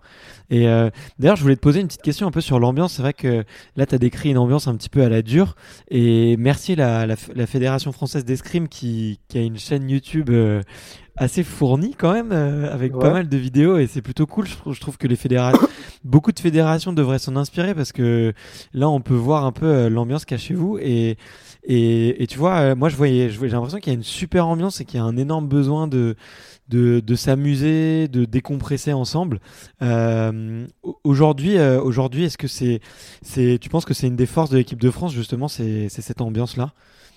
Ah mais clairement. En fait, on est un sport individuel, mais on a besoin du collectif pour progresser individuellement. Ouais. Et en fait, moi, je sais que l'ambiance du groupe, c'est, c'est, c'est ce qui me tient. Euh, je pense que je suis pas le seul, mais c'est ce qui me tient quand c'est un peu compliqué parce que on te demande tous les jours, deux fois par jour, de te mettre le cul par terre c'est compliqué. Hein. euh, moi, j'ai pas fait de sport comme euh, la natation et l'athlétisme, c'est bien pour ça. Hein. Moi, je voulais faire un truc ludique. Euh, j'ai beaucoup de respect pour les athlètes et les nageurs, peut-être même encore plus, parce que ce qu'ils font, arriver à se mettre le cul par terre quasiment tout seul tous les jours, c'est incroyable. Mais moi, il faut un sport où je m'amuse, en fait. Et, ouais, en fait, euh, nous, nos échauffements, tu nous demandes des échauffer en faisant des talons fesses, des genoux poitrine, ça nous fait vraiment chier. Et du coup, nous, on s'entraîne en faisant des ultimates, euh, du frisbee, euh, des, euh, on faisait du foot avant, maintenant on fait du spike ball, enfin, on fait toujours des sports co pour s'échauffer parce que, en fait, on n'aime pas trop les trucs qui sont qui sont rébarbatifs. bien sûr, hein, on est des sportifs de haut niveau, donc on va le faire, les trucs chiants, etc. C'est-à-dire que maintenant, on fait beaucoup moins de d'échauffement avec des sports co, on fait des trucs un peu plus professionnels, etc. Mais on a besoin de on a besoin de jouer et euh, on a la chance d'avoir un groupe qui vit super bien ensemble. Chacun a sa, sa personnalité bien, bien affirmée, chacun amène euh, son truc au groupe. Euh, enfin, ça se charrie tout le temps en fait. Ça se vanne tout le temps. vraiment, c'est vraiment l'essence de notre groupe. C'est-à-dire que parfois, quand je suis avec des gens qui sont pas partis forcément du milieu du sport, limite mon premier réflexe c'est de vanner je vais me dire mais non en fait c'est pas comme ça dans la vraie vie en fait faut faire attention ouais ouais c'est ça et, euh, ouais, ouais c'est clair que c'est en grande partie grâce à ça que, que, notre groupe est aussi fort. Mais je pense que parfois les étrangers pètent des câbles l'an dernier au championnat d'Europe où on gagne après, donc entre la demi-finale et la finale, pour s'échauffer, on a fait un spike ball. Ouais, Alors que les Allemands, ils faisaient talons faits, genou poitrine, faire un truc, euh, un truc vraiment pro quoi. Ouais, ok, ok, je vois, je vois ce que tu veux dire. Et, euh, et toi, c'est, quelque chose qui te nourrit, franchement. Euh, j'ai l'impression que, tu fais partie maintenant euh, bah, des, des tauliers un peu de cette équipe. Tu fais partie vraiment des leaders. Tu as, les titres, tu as l'expérience. Ça s'est confirmé cet été, on, va en parler juste après. mais est-ce que, est-ce que c'est quelque chose qui te nourrit ou c'est, plutôt quelque chose que, tu vois, comment dire, je, je sais pas, est-ce que c'est ma, ma, question n'est pas très bien formulée, mais j'ai l'impression que tu es un de, ces, un de ces leaders d'opinion dans cette équipe. Euh, est-ce que tu me le confirmes? Bah oui, de par, euh, enfin de par euh, mon ancienneté et un peu mon palmarès, oui, c'est sûr que maintenant mon, mon, mon, opinion, mon opinion compte et, et j'essaie d'être un, un, exemple entre guillemets, un modèle entre guillemets pour pour pour mes jeunes coéquipiers qui, qui arrivent, tu vois. Ouais. comment dire, c'est-à-dire que j'essaie d'être toujours, déjà, ne serait-ce que pour moi, à chaque entraînement, je donne le maximum que je puisse donner, tu essayer d'être vraiment irreprochable. Et après aussi, c'est sûr que j'ai envie de cultiver ben, cette bonne ambiance, cet état d'esprit. Euh, et pas et pas qu'il y ait une sorte de, de, concurrence, de compétitivité malsaine qui s'instaure. Ok. Et euh, vu qu'il y a beaucoup de sportifs qui nous écoutent euh, bah, dans des sports aussi individuels, mais qui peuvent être des sports d'équipe, je pense. Euh, toi, qu'est-ce que tu fais un petit peu au quotidien pour euh, pour entretenir euh, justement cette bonne ambiance? Tu as parlé de du fait de, de chambrer et de faire beaucoup de blagues. Est-ce que tu as, as d'autres d'autres petits ingrédients pour pour une recette d'une équipe qui fonctionne bien? Franchement, c'est compliqué parce que c'est dur. Ouais, c'est de l'humain. Bah ouais, c'est dur de se forcer en fait. Ouais, exactement. en soi. En gros, euh, voilà, on se vanne tous, donc ça, on a la chance d'avoir ça en, commun. On est tous euh, relativement drôles, donc ça va, ça marche bien. Mais euh, même moi, j'ai mes, mes, copains escrimeurs, ben on fait des trucs à côté, quoi. On va au resto, on va boire des coups ensemble. Enfin voilà, on fait on, fait des trucs à côté, on fait des ciné. J'ai même été en colocation deux ans avec un, un copain d'entraînement. Enfin, on vit ensemble en fait. Je sais pas comment expliquer. C'est en fait il y a la vie à l'entraînement et la vie euh, hors entraînement. Ok, ok, ok. Ouais, ben passer finalement peut-être passer plus de temps ensemble, c'est quelque chose qui, c'est peut-être ça la recette secrète euh, justement de ouais et puis après ça se fait tout seul. C'est-à-dire qu'on a quand même on est quand même souvent parti à l'étranger. On partage des chambres d'hôtel ensemble. Parfois on part à l'étranger pendant longtemps sur des destinations qui sont loin comme le Japon les États-Unis. Donc là on va au resto ensemble. On fait des trucs euh, je sais pas on va faire du shopping. On va se balader on va visiter ensemble. Donc euh, rien que ça ça se fait naturellement. Ouais ok. Ok ok. Ouais carrément. C'est cool. Mais en tout cas ça se sent vraiment euh, je recommande aux auditeurs d'aller regarder un petit peu sur la chaîne YouTube de la Fédération française de de d'escrime et d'aller voir aussi sur ton compte Instagram. Euh, on, on sent qu'il y, y, a une bonne ambiance entre entre tout le monde et, et ça fait euh, et ça fait euh, enfin ça fait chaud au cœur en tout cas, ça fait plaisir. Et cet été, tu as, eu ton plus gros titre individuel puisque tu as été champion du monde. Euh, euh, je crois que ça a été juste avant en plus une jolie nouvelle d'être papa. Je sais pas si Ouais. J'ai pas les j'ai pas les dates exactes, mais je pense que c'est quelques semaines avant euh, à peine. Euh, en fait, non, en fait, euh, j'ai été papa deux semaines après mon titre de champion du monde. Ouais, d'accord. donc ça s'est enchaîné euh, juste après. Ouais. Donc deux, ouais, c'est ça. deux superbes nouvelles. Comment comment t'as réussi d'ailleurs à, à t'entraîner sereinement avec ta compagne qui était enceinte et est-ce que c'est ça a été une source de motivation pour toi? Euh, pas une source de motivation en fait j'ai plutôt essayé de faire abstraction à ça de ça en fait j'avais juste peur que que de laisser ma, ma, ma compagne euh, accoucher seule en fait. Ouais. C'est ça dont j'avais un peu peur. Euh, en fait, j'étais au championnat du monde, c'était sa, sa dernière c'était son dernier mois, était dans son neuvième mois. Ouais, ouais. Donc voilà, je voulais je voulais je voulais assister à la à la naissance de ma fille. Ouais, bien sûr. Tout simplement et et en fait, j'y pensais pas. Euh, j'y pensais pas, honnêtement, j'ai fait mon truc. Euh, euh, après, ma, ma compagne a été, été vachement cool avec moi, c'est-à-dire que bah, en aucun moment elle m'a fait sentir que voilà que je partais trop ou quoi. Enfin, elle a vraiment réussi à gérer et euh, pour ça je la remercierai jamais assez. Mais euh, non, non, c'est plutôt, euh, ouais, c'est plutôt le fait de d'essayer de pas trop y penser justement qui, qui a été salvateur, je pense. Ok, d'accord. Ouais. Bon, bah c'est tu fais tu fais bien de, de le préciser en tout cas. Et tu t'étais beaucoup euh, préparé pour cette compétition? Est-ce que tu peux nous raconter euh, dans quelles conditions tu arrivais et comment tu te sentais du début jusqu'à la fin de, de ces championnats du monde? Alors, encore une fois, euh, je sortais d'une saison un peu compliquée. Mm. C'est-à-dire que j'avais fait un, podium en octobre et après traversé du désert. D'accord. Euh, des premiers tours, euh, des deuxièmes tours, enfin, aucune, aucune performance. et notoire en tout cas. Et, et du coup, en fait, j'ai remis pas mal de choses en question. Et en fait, vers la fin de saison, j'ai commencé à effectuer une petite montée en, en puissance qui s'était qui s'était déjà traduite au championnat d'Europe où, euh, où j'ai fait euh, le troisième. D'accord. Euh, troisième individuel et on gagne par équipe. Et en fait, après ce championnat d'Europe, j'ai vraiment repris confiance en moi. Je me sentais vraiment super fort. J'étais, franchement, j'étais vraiment, enfin, je me sentais vraiment bien. Et, et en fait, c'était quand? C'était trois semaines avant les championnats du monde. Un peu moins de trois semaines avant les championnats du monde. Euh, je me souviens, c'était une journée où en fait j'avais vachement chargé. J'avais fait une séance de muscu, un entraînement individuel, on avait une séance d'escrime et je me sentais vraiment au top de ma forme physiquement. Donc euh, j'en donnais, j'en donnais, je me sentais vraiment bien. Donc je fais des trucs et tout. Et puis en fait, je pense un peu, ça me fait penser à l'histoire d'Icar qui a voulu voler trop près du soleil. Je pense que j'aurais dû plus écouter mon corps et bam, je me suis, je me suis blessé. Ok. Euh, j'ai senti une pointe aux adducteurs, donc je me suis arrêté net. J'ai arrêté l'entraînement, je suis allé voir le kiné. En fait, hop, déchirure de grade 1. Et en fait, euh, je suis parti au stage de terminale, c'est-à-dire on part tous à Fort, toute l'équipe de France passe à, part à Forge-les-Eaux pour euh, en stage pour euh, s'isoler un peu et fignoler la préparation. Et en fait, j'ai pas pu m'entraîner du stage terminal. Donc voilà, pendant pendant pendant huit jours, j'étais là-bas. Mes potes, ils se foutaient sur la gueule, ils s'entraînaient, il s'entraînait super fort et moi j'étais là et j'arbitrais juste des matchs. en fait, je faisais juste mes séances de kiné deux fois par jour et du gainage. Je pouvais. je faisais rien, c'est-à-dire que je me dépensais pas. Et j'étais là, donc je me rongeais le frein, je mangeais le frein. En rentrant de ce stage, j'ai eu le feu vert, c'est-à-dire que hum, il m'a dit que je pouvais reprendre l'entraînement, mais que voilà, on va attendre d'être à Budapest, au, le lieu de déroulement des championnats du monde, pour reprendre l'entraînement. Du coup, on est arrivé à Budapest et en fait, euh, cinq jours avant la compétition, j'ai fait un petit test, j'ai pris la leçon, pas de douleur. J'ai tiré avec mes coéquipiers et là, j'étais nul. J'étais nul. J'ai pris des branlés sur les trois, sur les ah trois coéquipiers. Ok. ouais. Donc là, on est à J-3 euh, des championnats du monde.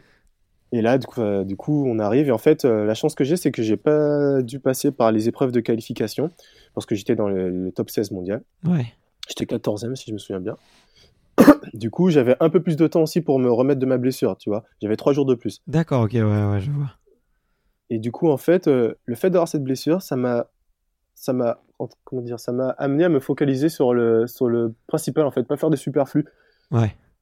Tu vois ce que je veux dire? Je savais que ben, j'étais totalement dans l'inconnu, donc je me suis appliqué à faire ce que je, ce que je savais qu'il allait fonctionner. Enfin, j'ai vraiment fait, j'ai vraiment restreint mon jeu. Donc mon premier match, euh, je gagne 15-9, mais euh, c'était assez serré au début. Et en fait, à partir de là, au fur et à mesure, j'ai monté en puissance. C'est-à-dire qu'au fur et à mesure que les matchs euh, défilaient, j'élevais mon niveau, je rajoutais un truc, je rajoutais un truc. Et, Et après, quand je suis arrivé en demi-finale, je gagne, je sais plus, 15-7 ou 15-8, en finale 15-9. Enfin, Ouais. j'étais juste lancé, quoi. Ouais, t'as déroulé, euh, t'as déroulé et tout, et t'as Ouais, vraiment survolé cette, euh, cette compétition, j'ai l'impression. Ouais, et puis j'avais une fraîcheur mentale, en fait, au final. Ouais, c'est vrai, ouais. Mais j'ai l'impression que ça te, que ça te sert bien finalement de, de te reposer avant les compètes. euh, c'est peut-être ça ta, ta recette secrète, non? Ouais, après, c'est la seule fois où ça m'est arrivé. C'est- C'est-à-dire, euh, ça, ça m'aide peut-être de prendre du recul, enfin, de sortir d'une phase difficile pour, euh, pour prendre du recul pour pouvoir rebondir. Ouais, Ça, c'est vrai. Mais après, là, c'est la première fois où j'étais dans le cas de figure où je pouvais pas trop m'entraîner. ok, ouais. Euh, je voulais te poser des- deux, trois petites questions avant de, de terminer sur, euh, sur ton, ton style de vie. Tu en as parlé un peu tout à l'heure. J'ai vu notamment que tu faisais beaucoup de, de yoga euh, avec, avec ta compagne. Depuis quand tu as intégré ça dans ta, dans ta routine? Et ton entraînement? Alors, euh, le yoga, je l'ai intégré il y a, on est encore, on est en mars 2020, bientôt avril. Euh, j'ai commencé à entraîner, à, à l'intégrer vraiment vers euh, mars 2019. D'accord, ok. En fait, c'est j'ai commencé à récent. travailler avec une, ouais, c'est très récent. En fait, j'ai commencé à, à travailler avec une préparatrice physique qui est d'un genre un peu particulier, c'est-à-dire qui, qui, qui étudie les mouvements, mais dans les micro-mouvements, les amplitudes de hanches, de genoux, d'articulation, etc. En fait, je me suis rendu compte que j'étais très limité et qu'il y avait euh, vraiment des, des trucs euh, que, sur lesquels je devais bosser parce qu'en fait, l'escrime est un sport asymétrique. Donc, euh, c'est difficile d'avoir un corps qui soit, qui soit, qui soit, comment dire, harmonieuse. Quand, quand je dis harmonieux, c'est pas, je parle pas de l'esthétique, hein, mais qui soit équilibré en fait. Ouais. C'est-à-dire que j'ai, j'ai, mes muscles de la hanche droite sont plus forts que ceux de la hanche gauche. Du coup, j'ai moins d'amplitude de la hanche droite. Euh, l'épaule, c'est pareil. Enfin voilà. Ouais, vous êtes Et en un peu fait, déséquilibré, compagne- vous les. Ouais, exactement. Et en fait, ma compagne est professeure de yoga et elle a monté d'ailleurs euh, un, un concept euh, de yoga euh, dans Paris. En fait, j'ai commencé à y aller avec elle à ses cours. Et en fait, j'ai commencé à l'intégrer à mes, à mes dimanches. En fait, j'allais faire du yoga le dimanche. Et en fait, je me suis rendu compte que ça me permettait de me dérouiller, entre guillemets, du week-end. C'est-à-dire le fait de faire une activité physique le dimanche soir, une activité physique douce, ça me permettait d'enchaîner le week-end et d'en- de commencer sur la semaine et d'être euh, plus apte à commencer ma semaine d'entraînement. C'est-à-dire que euh, avant, euh, ben, le samedi, le dimanche, je restais pas dans mon canapé, mais je faisais pas de sport, c'est-à-dire que j'allais me balader, etc. Et du coup, le, le lundi, il y avait tout le temps un petit, ouais, un petit moment de latence avant de me remettre euh, dans de bonnes dispositions pour, euh, pour m'entraîner. En fait, vois. le yoga, ça m'a, ça, ça m'a amené ça. Ça, plus le fait de gagner ben, quelques millimètres dans mes amplitudes de hanche, etc. Et donc, c'est quelque chose que j'ai réussi à, à garder jusqu'en juillet. Mais malheureusement, depuis, euh, depuis la naissance de ma fille, c'est c'est compliqué parce que ben, ma, ma compagne est professeure de yoga, elle vit de ça. Donc, euh, quand elle donne les cours, maintenant, je dois garder la petite. Donc, euh, j'ai un peu plus de mal à l'intégrer. Donc, je l'ai intégré dans ma routine d'échauffement. J'en fais un petit, j'essaie d'en faire un peu tous les jours. Bon, j'y arrive pas forcément, hein, mais j'essaie de- d'en faire le, le plus souvent possible. Et, et ouais, bah, du coup, là, du coup, pendant ces périodes de confinement, j'essaie d'en faire le plus possible, bah, vu que je suis coincé, entre guillemets, chez moi. Ben voilà, quand on couche la petite, j'essaie de faire un peu de yoga avec ma, avec ma compagne le soir. ok, ok, trop cool. Euh, super intéressant. En tout cas, euh, moi, c'est pareil, je l'ai mis dans, dans ma routine depuis, depuis un petit moment, grâce à, grâce à ma compagne, celle qui m'a, qui m'a tiré un petit peu vers ça. Et, euh, Ouais. et vraiment, je sens que il y a vraiment, vraiment beaucoup de, beaucoup, beaucoup de bienfaits. Donc, je le recommande à tout le monde, effectivement, une fois par semaine. déjà, rien que pour commencer, ça fait, ça Ouais, fait un bien clairement. fou et, et ça peut faire la différence au, au bout du compte. Et euh, j'ai vu aussi que tu, que tu gérais, euh, enfin, que tu faisais beaucoup de community management et que tu gérais les, les comptes, euh, les comptes des réseaux sociaux de certains sportifs. Est-ce que, est-ce que je me trompe ou? Euh, alors, pas certains sportifs. Euh, déjà, c'est moi qui gère mes réseaux sociaux. ouais, Euh, et après, ben, justement, je gère les réseaux sociaux du, du compte euh, ben, de l'entreprise de, de yoga de, de ma compagne. D'accord, ok, ok, génial. Voilà, et je, ouais, et puis je fais ça aussi pour une marque de prêt-à-porter et pour un restaurant. D'accord, ouais, donc euh, t'en as fait presque un, un job? Ouais, c'est ça, en fait. en gros, on, on parle souvent des, des compétences que développent les sportifs de niveau du fait de leur activité sportive. Euh, ben, moi, c'est quelque chose qui est un peu inhérent à ma pratique sportive. C'est euh, c'est euh, c'est le fait euh, d'être euh, d'être obligé de, de quand je- vu que je pratique un sport amateur, euh, j'ai dû faire en sorte de faire bien attention à ma communication en fait sur les bien sûr, tu dois communiquer. et euh, pour a- bah voilà pour attirer des sponsors et en fait j'ai développé euh, j'ai développé ces compétences et et du coup j'ai j'ai décidé de, de les mettre entre guillemets au service d'une d'une occupation professionnelle. Ok, trop cool, trop cool. Et du coup, tu t'es formé un petit peu euh, au fur et à mesure et, et toi, finalement, tes comptes à toi, ça te permet un petit peu de tester de nouvelles choses et derrière, tu peux les appliquer euh, avec tes, tes, clients et tes partenaires, quoi. Ouais, c'est ça. Et même, je trouve ça même plus facile. Euh, je trouve ça plus facile pour de, de, gérer en fait les comptes des autres parce que moi, en fait, j'ai pas énormément de distance vis-à-vis de, de, mes réseaux sociaux. C'est-à-dire que bah, une compète sur laquelle je me foire, ok, je vais communiquer, je vais dire, euh, bah voilà, ça pas, c'est pas passé cette fois-ci. Quand tu es dans une spirale euh, un peu négative et tu loupes deux, trois, quatre compètes à la suite, à la fin, t'as juste plus envie d'être sur les réseaux sociaux, en fait. Ouais, t'as juste envie qu'on te laisse tranquille et c'est, ça devient compliqué de, de communiquer.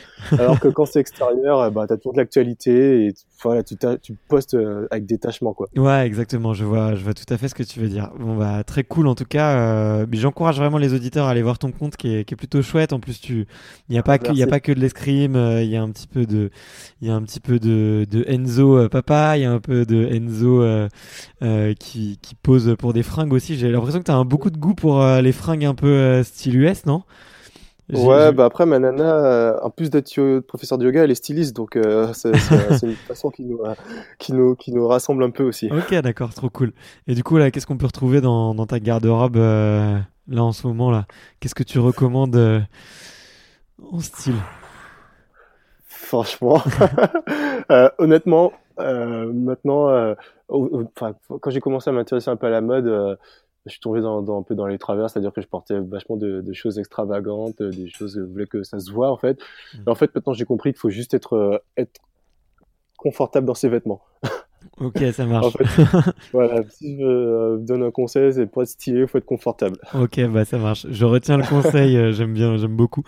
Euh, pour la fin, après, je vais, comme le temps passe très vite et, et que j'ai pas envie de te retenir trop longtemps, là j'ai des petites questions pour la fin. C'est des, c'est ce que j'appelle un peu les, les questions euh, Canal les questions un peu tac au tac. Je, je te les ai envoyées comme ça, tu pourras les, comme ça, t'as pu les un peu les regarder. Est-ce que euh, tu te prêtes au jeu? Tu peux y répondre euh, rapidement ou si tu veux, tu peux détailler un petit peu plus les réponses si tu en as envie. Vas-y, je suis prêt. Allez. La première, c'est de savoir, c'est quoi une bonne journée pour toi? Euh, une bonne journée pour moi, c'est euh, une journée où euh, je me réveille, je prends mon petit déj, je vais m'entraîner le, matin. Le midi, je vais avec ma, compagne ou, ou des amis manger au resto.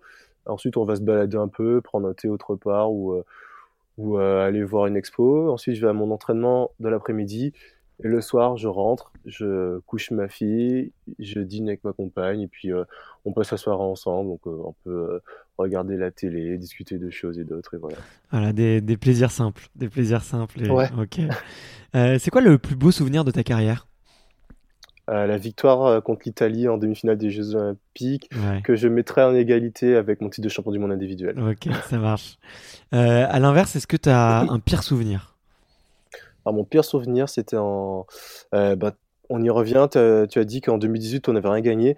Ben, ça, c'est en 2018, en fait, où euh, on est en quart de finale des championnats du monde contre les Russes. On, on, mène le match. Et puis là, je prends le relais. Et en fait, j'ai un trou noir et je prends un 12-3 contre un Russe. Wow. Ce qui fait que, ben, en gros, euh, on perd en quart de finale contre la Russie. Et. Euh, et c'est, c'est en grande partie, enfin, c'est uniquement à cause de moi. Ok.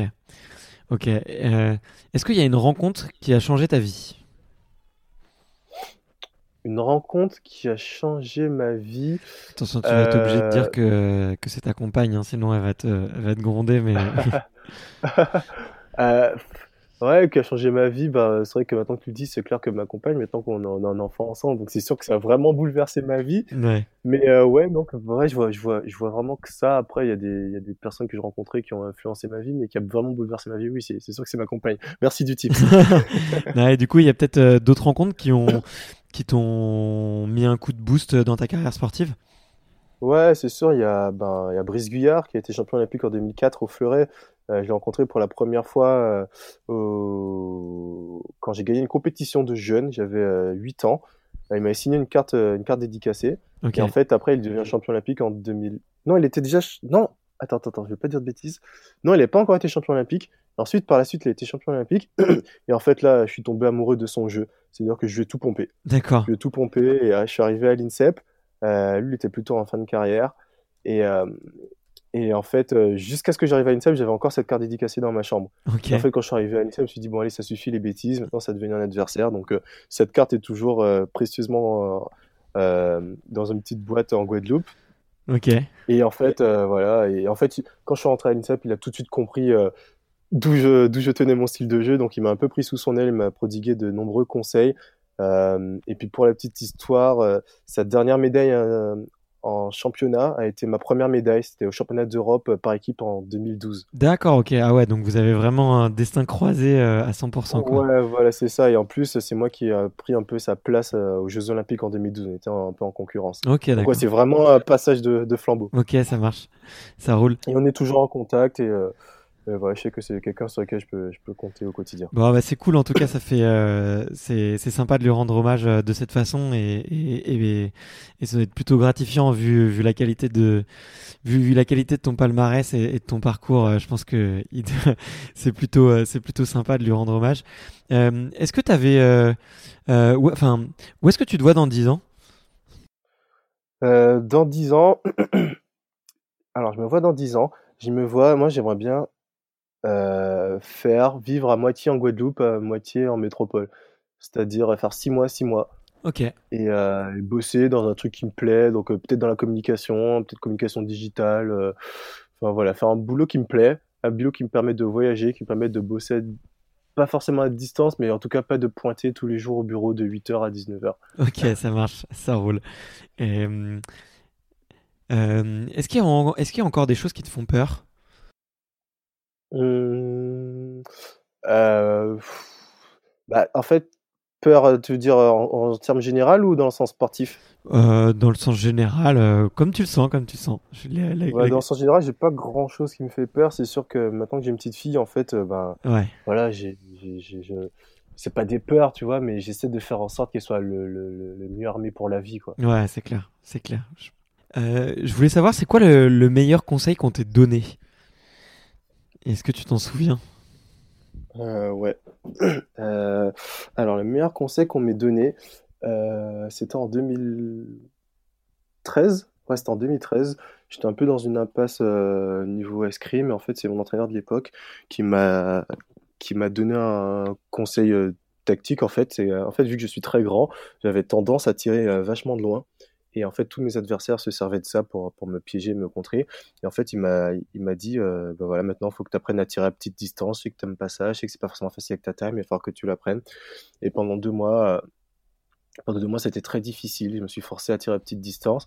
Et, euh, et en fait, euh, la saison d'après, euh, en fait, j'avais emmagasiné ça, je l'avais, j'avais digéré pendant l'été. Du coup, j'étais beaucoup plus à la petite distance, ce qui m'a permis en fait d'alterner, d'alterner. Et, et bah, c'est très simple. La, première compétition de la saison, je la gagne. La première Coupe du Monde de la saison, je la gagne. Et c'est un peu ce qui a lancé ma carrière internationale. Ok, d'accord. donc un changement de style de jeu et d'apprendre à, progresser sur les points faibles, quoi. Ouais. Ok, trop cool. Euh, qu'est-ce qu'on qu'est-ce qu'on trouve comme musique dans ta playlist?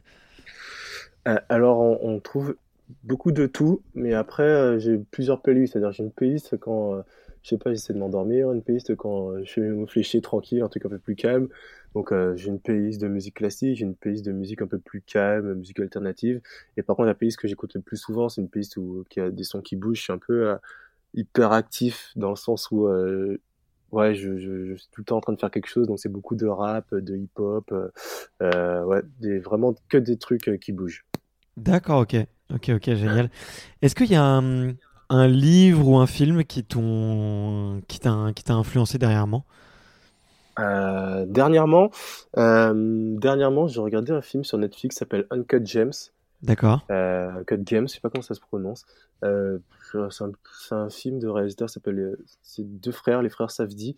Et euh, c'est avec Adam Sandler. Je sais pas si tu vois qui c'est. C'est un acteur américain qui joue dans plein de comédies, plein de comédies à la con. Ouais, je vois très bien. Ouais, je vois très très bien bah, qui c'est. ouais, ben en fait, il joue un rôle dans lequel on n'attend pas du tout. C'est le rôle d'un bookmaker bref, qui, qui, qui, qui, a, une énorme, une énorme opale en fait et qui la prête à Kevin Garnett qui joue dans le film.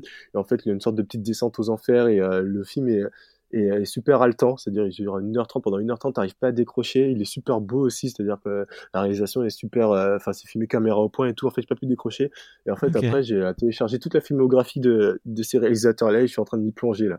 Ok d'accord, génial, ouais donc t'es un...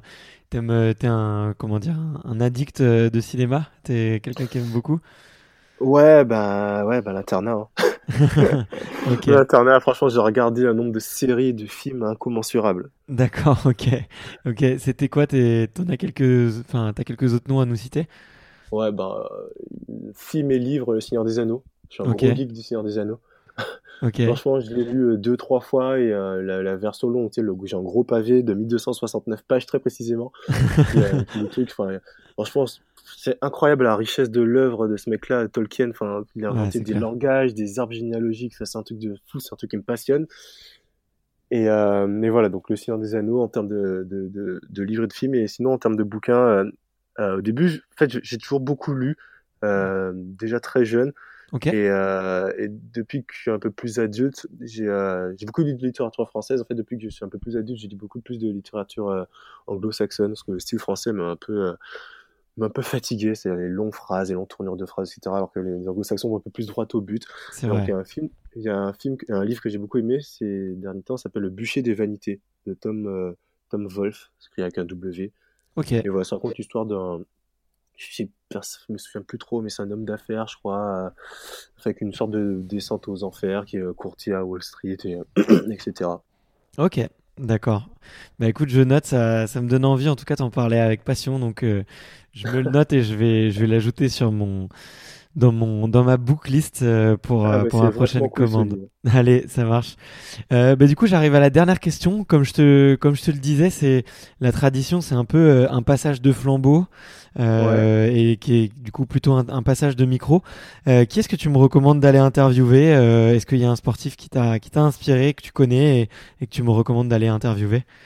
Ouais, alors faut absolument que tu interviewé. C'est pas une recommandation, c'est une obligation. D'accord, génial, j'adore. faut, faut absolument que tu Après, j'espère que tu l'as pas encore fait, hein, mais il faut absolument que tu interviewé Renel Lamotte. D'accord, ok. Bah, trop marrant parce qu'on m'en a parlé hier, euh, même on m'a on m'a recommandé d'aller l'interviewer aussi hier. Ok, trop cool. Pourquoi est-ce que tu veux que j'aille la voir? Bah, en fait, c'est bah, devenu une pote, hein, mais c'est une, une sportive super inspirante. En fait, ce que j'adore avec elle, c'est que euh, est, euh, elle est totalement est super authentique euh, sur ses réseaux sociaux. Enfin, tu verras comment elle communique, elle est super authentique. Elle s'en fiche de, de, entre guillemets de elle, montre juste la la Lamotte en vrai en fait il y a pas de il y a pas de faux semblants etc et puis c'est quelqu'un de très très intègre aussi qui qui dénonce beaucoup le dopage dans dans son sport et, et puis et puis sa discipline est très est très très très très très difficile elle fait du 800 mètres Bien sûr. Euh, bah, c'est la meilleure française sur 800 mètres en ce moment. Et puis elle a eu des, des périodes pas forcément très très faciles à vivre. Euh, euh je te le raconterai mieux que, mieux que moi, mais les Jeux Olympiques ont été, ont été très compliqués à, Rio 2016. et en fait, depuis janvier, elle a fait un, un changement à 180 degrés euh, sa, au niveau de sa carrière, c'est-à-dire qu'elle s'entraînait avec, avec euh, son entraîneur de ses débuts à Fontainebleau. Et en fait, elle a décidé de déménager à Montpellier pour, pour rejoindre un groupe d'entraînement. Et, et voilà, elle a pris cette, cette décision en, dix jours. je pense que cette décision, c'est quelque chose qu'il a, qu'il a défini vachement, c'est-à-dire que c'est quelqu'un qui est, qui est, qui est, qui est, qui est vrai, assez impulsif, et, mais qui a pas peur de prendre des décisions fortes pour, pour y arriver. Ok, d'accord. Bah écoute, euh, merci beaucoup de la recommandation. Je vais, je vais m'empresser d'aller la, la, contacter sur, euh, sur Instagram et, et de lui demander. Je te ferai un petit message d'introduction, je lui dirai que tu, euh, que tu viendras la voir. Ah bah avec grand plaisir, c'est super sympa, c'est trop cool. Euh, merci beaucoup Enzo, en tout cas c'était, franchement j'ai adoré cette interview, euh, j'ai beaucoup aimé euh, ta personnalité, ta façon dont tu vois le, les choses. Euh, tu es aussi sympa bah, au téléphone que, que, que tu as l'air sur les réseaux sociaux, donc ça fait vraiment plaisir de, de voir des, des, aussi grands champions que toi, qui, qui restent euh, accessibles et qui se prennent pas trop la tête. Donc euh, franchement, euh, merci pour ton temps, merci pour tout. Et, et écoute, bah, je te souhaite plein de plein de belles choses pour pour l'avenir en tout cas. Ouais, mais merci à toi de, me m'avoir contacté. C'est sûr que comme tu dis, tu, tu m'as vu à travers les réseaux sociaux. En fait, c'est pas forcément facile de parler de tout via les réseaux sociaux, surtout via Instagram, qui est mon, mon, mon, réseau social de prédilection, surtout par l'image. Donc, c'est sûr qu'à travers, à travers ta plateforme, on peut, on peut, on peut un peu plus s'exprimer et, et, découvrir un peu plus bah, qui sont les, les les êtres humains entre guillemets derrière les sportifs. Ok, ça roule. Merci beaucoup Enzo, à une prochaine. Ok, merci Bart. Salut, ciao. Merci d'avoir écouté cet épisode jusqu'au bout. Si vous êtes encore là, c'est sûrement que l'épisode vous a plu, donc n'hésitez pas à le faire savoir autour de vous et à vous abonner pour ne louper aucun épisode. J'ai mis tous les liens dans la description, donc n'hésitez pas à y jeter un coup d'œil. Et sinon, moi je vous dis à la semaine prochaine pour une prochaine interview. Ciao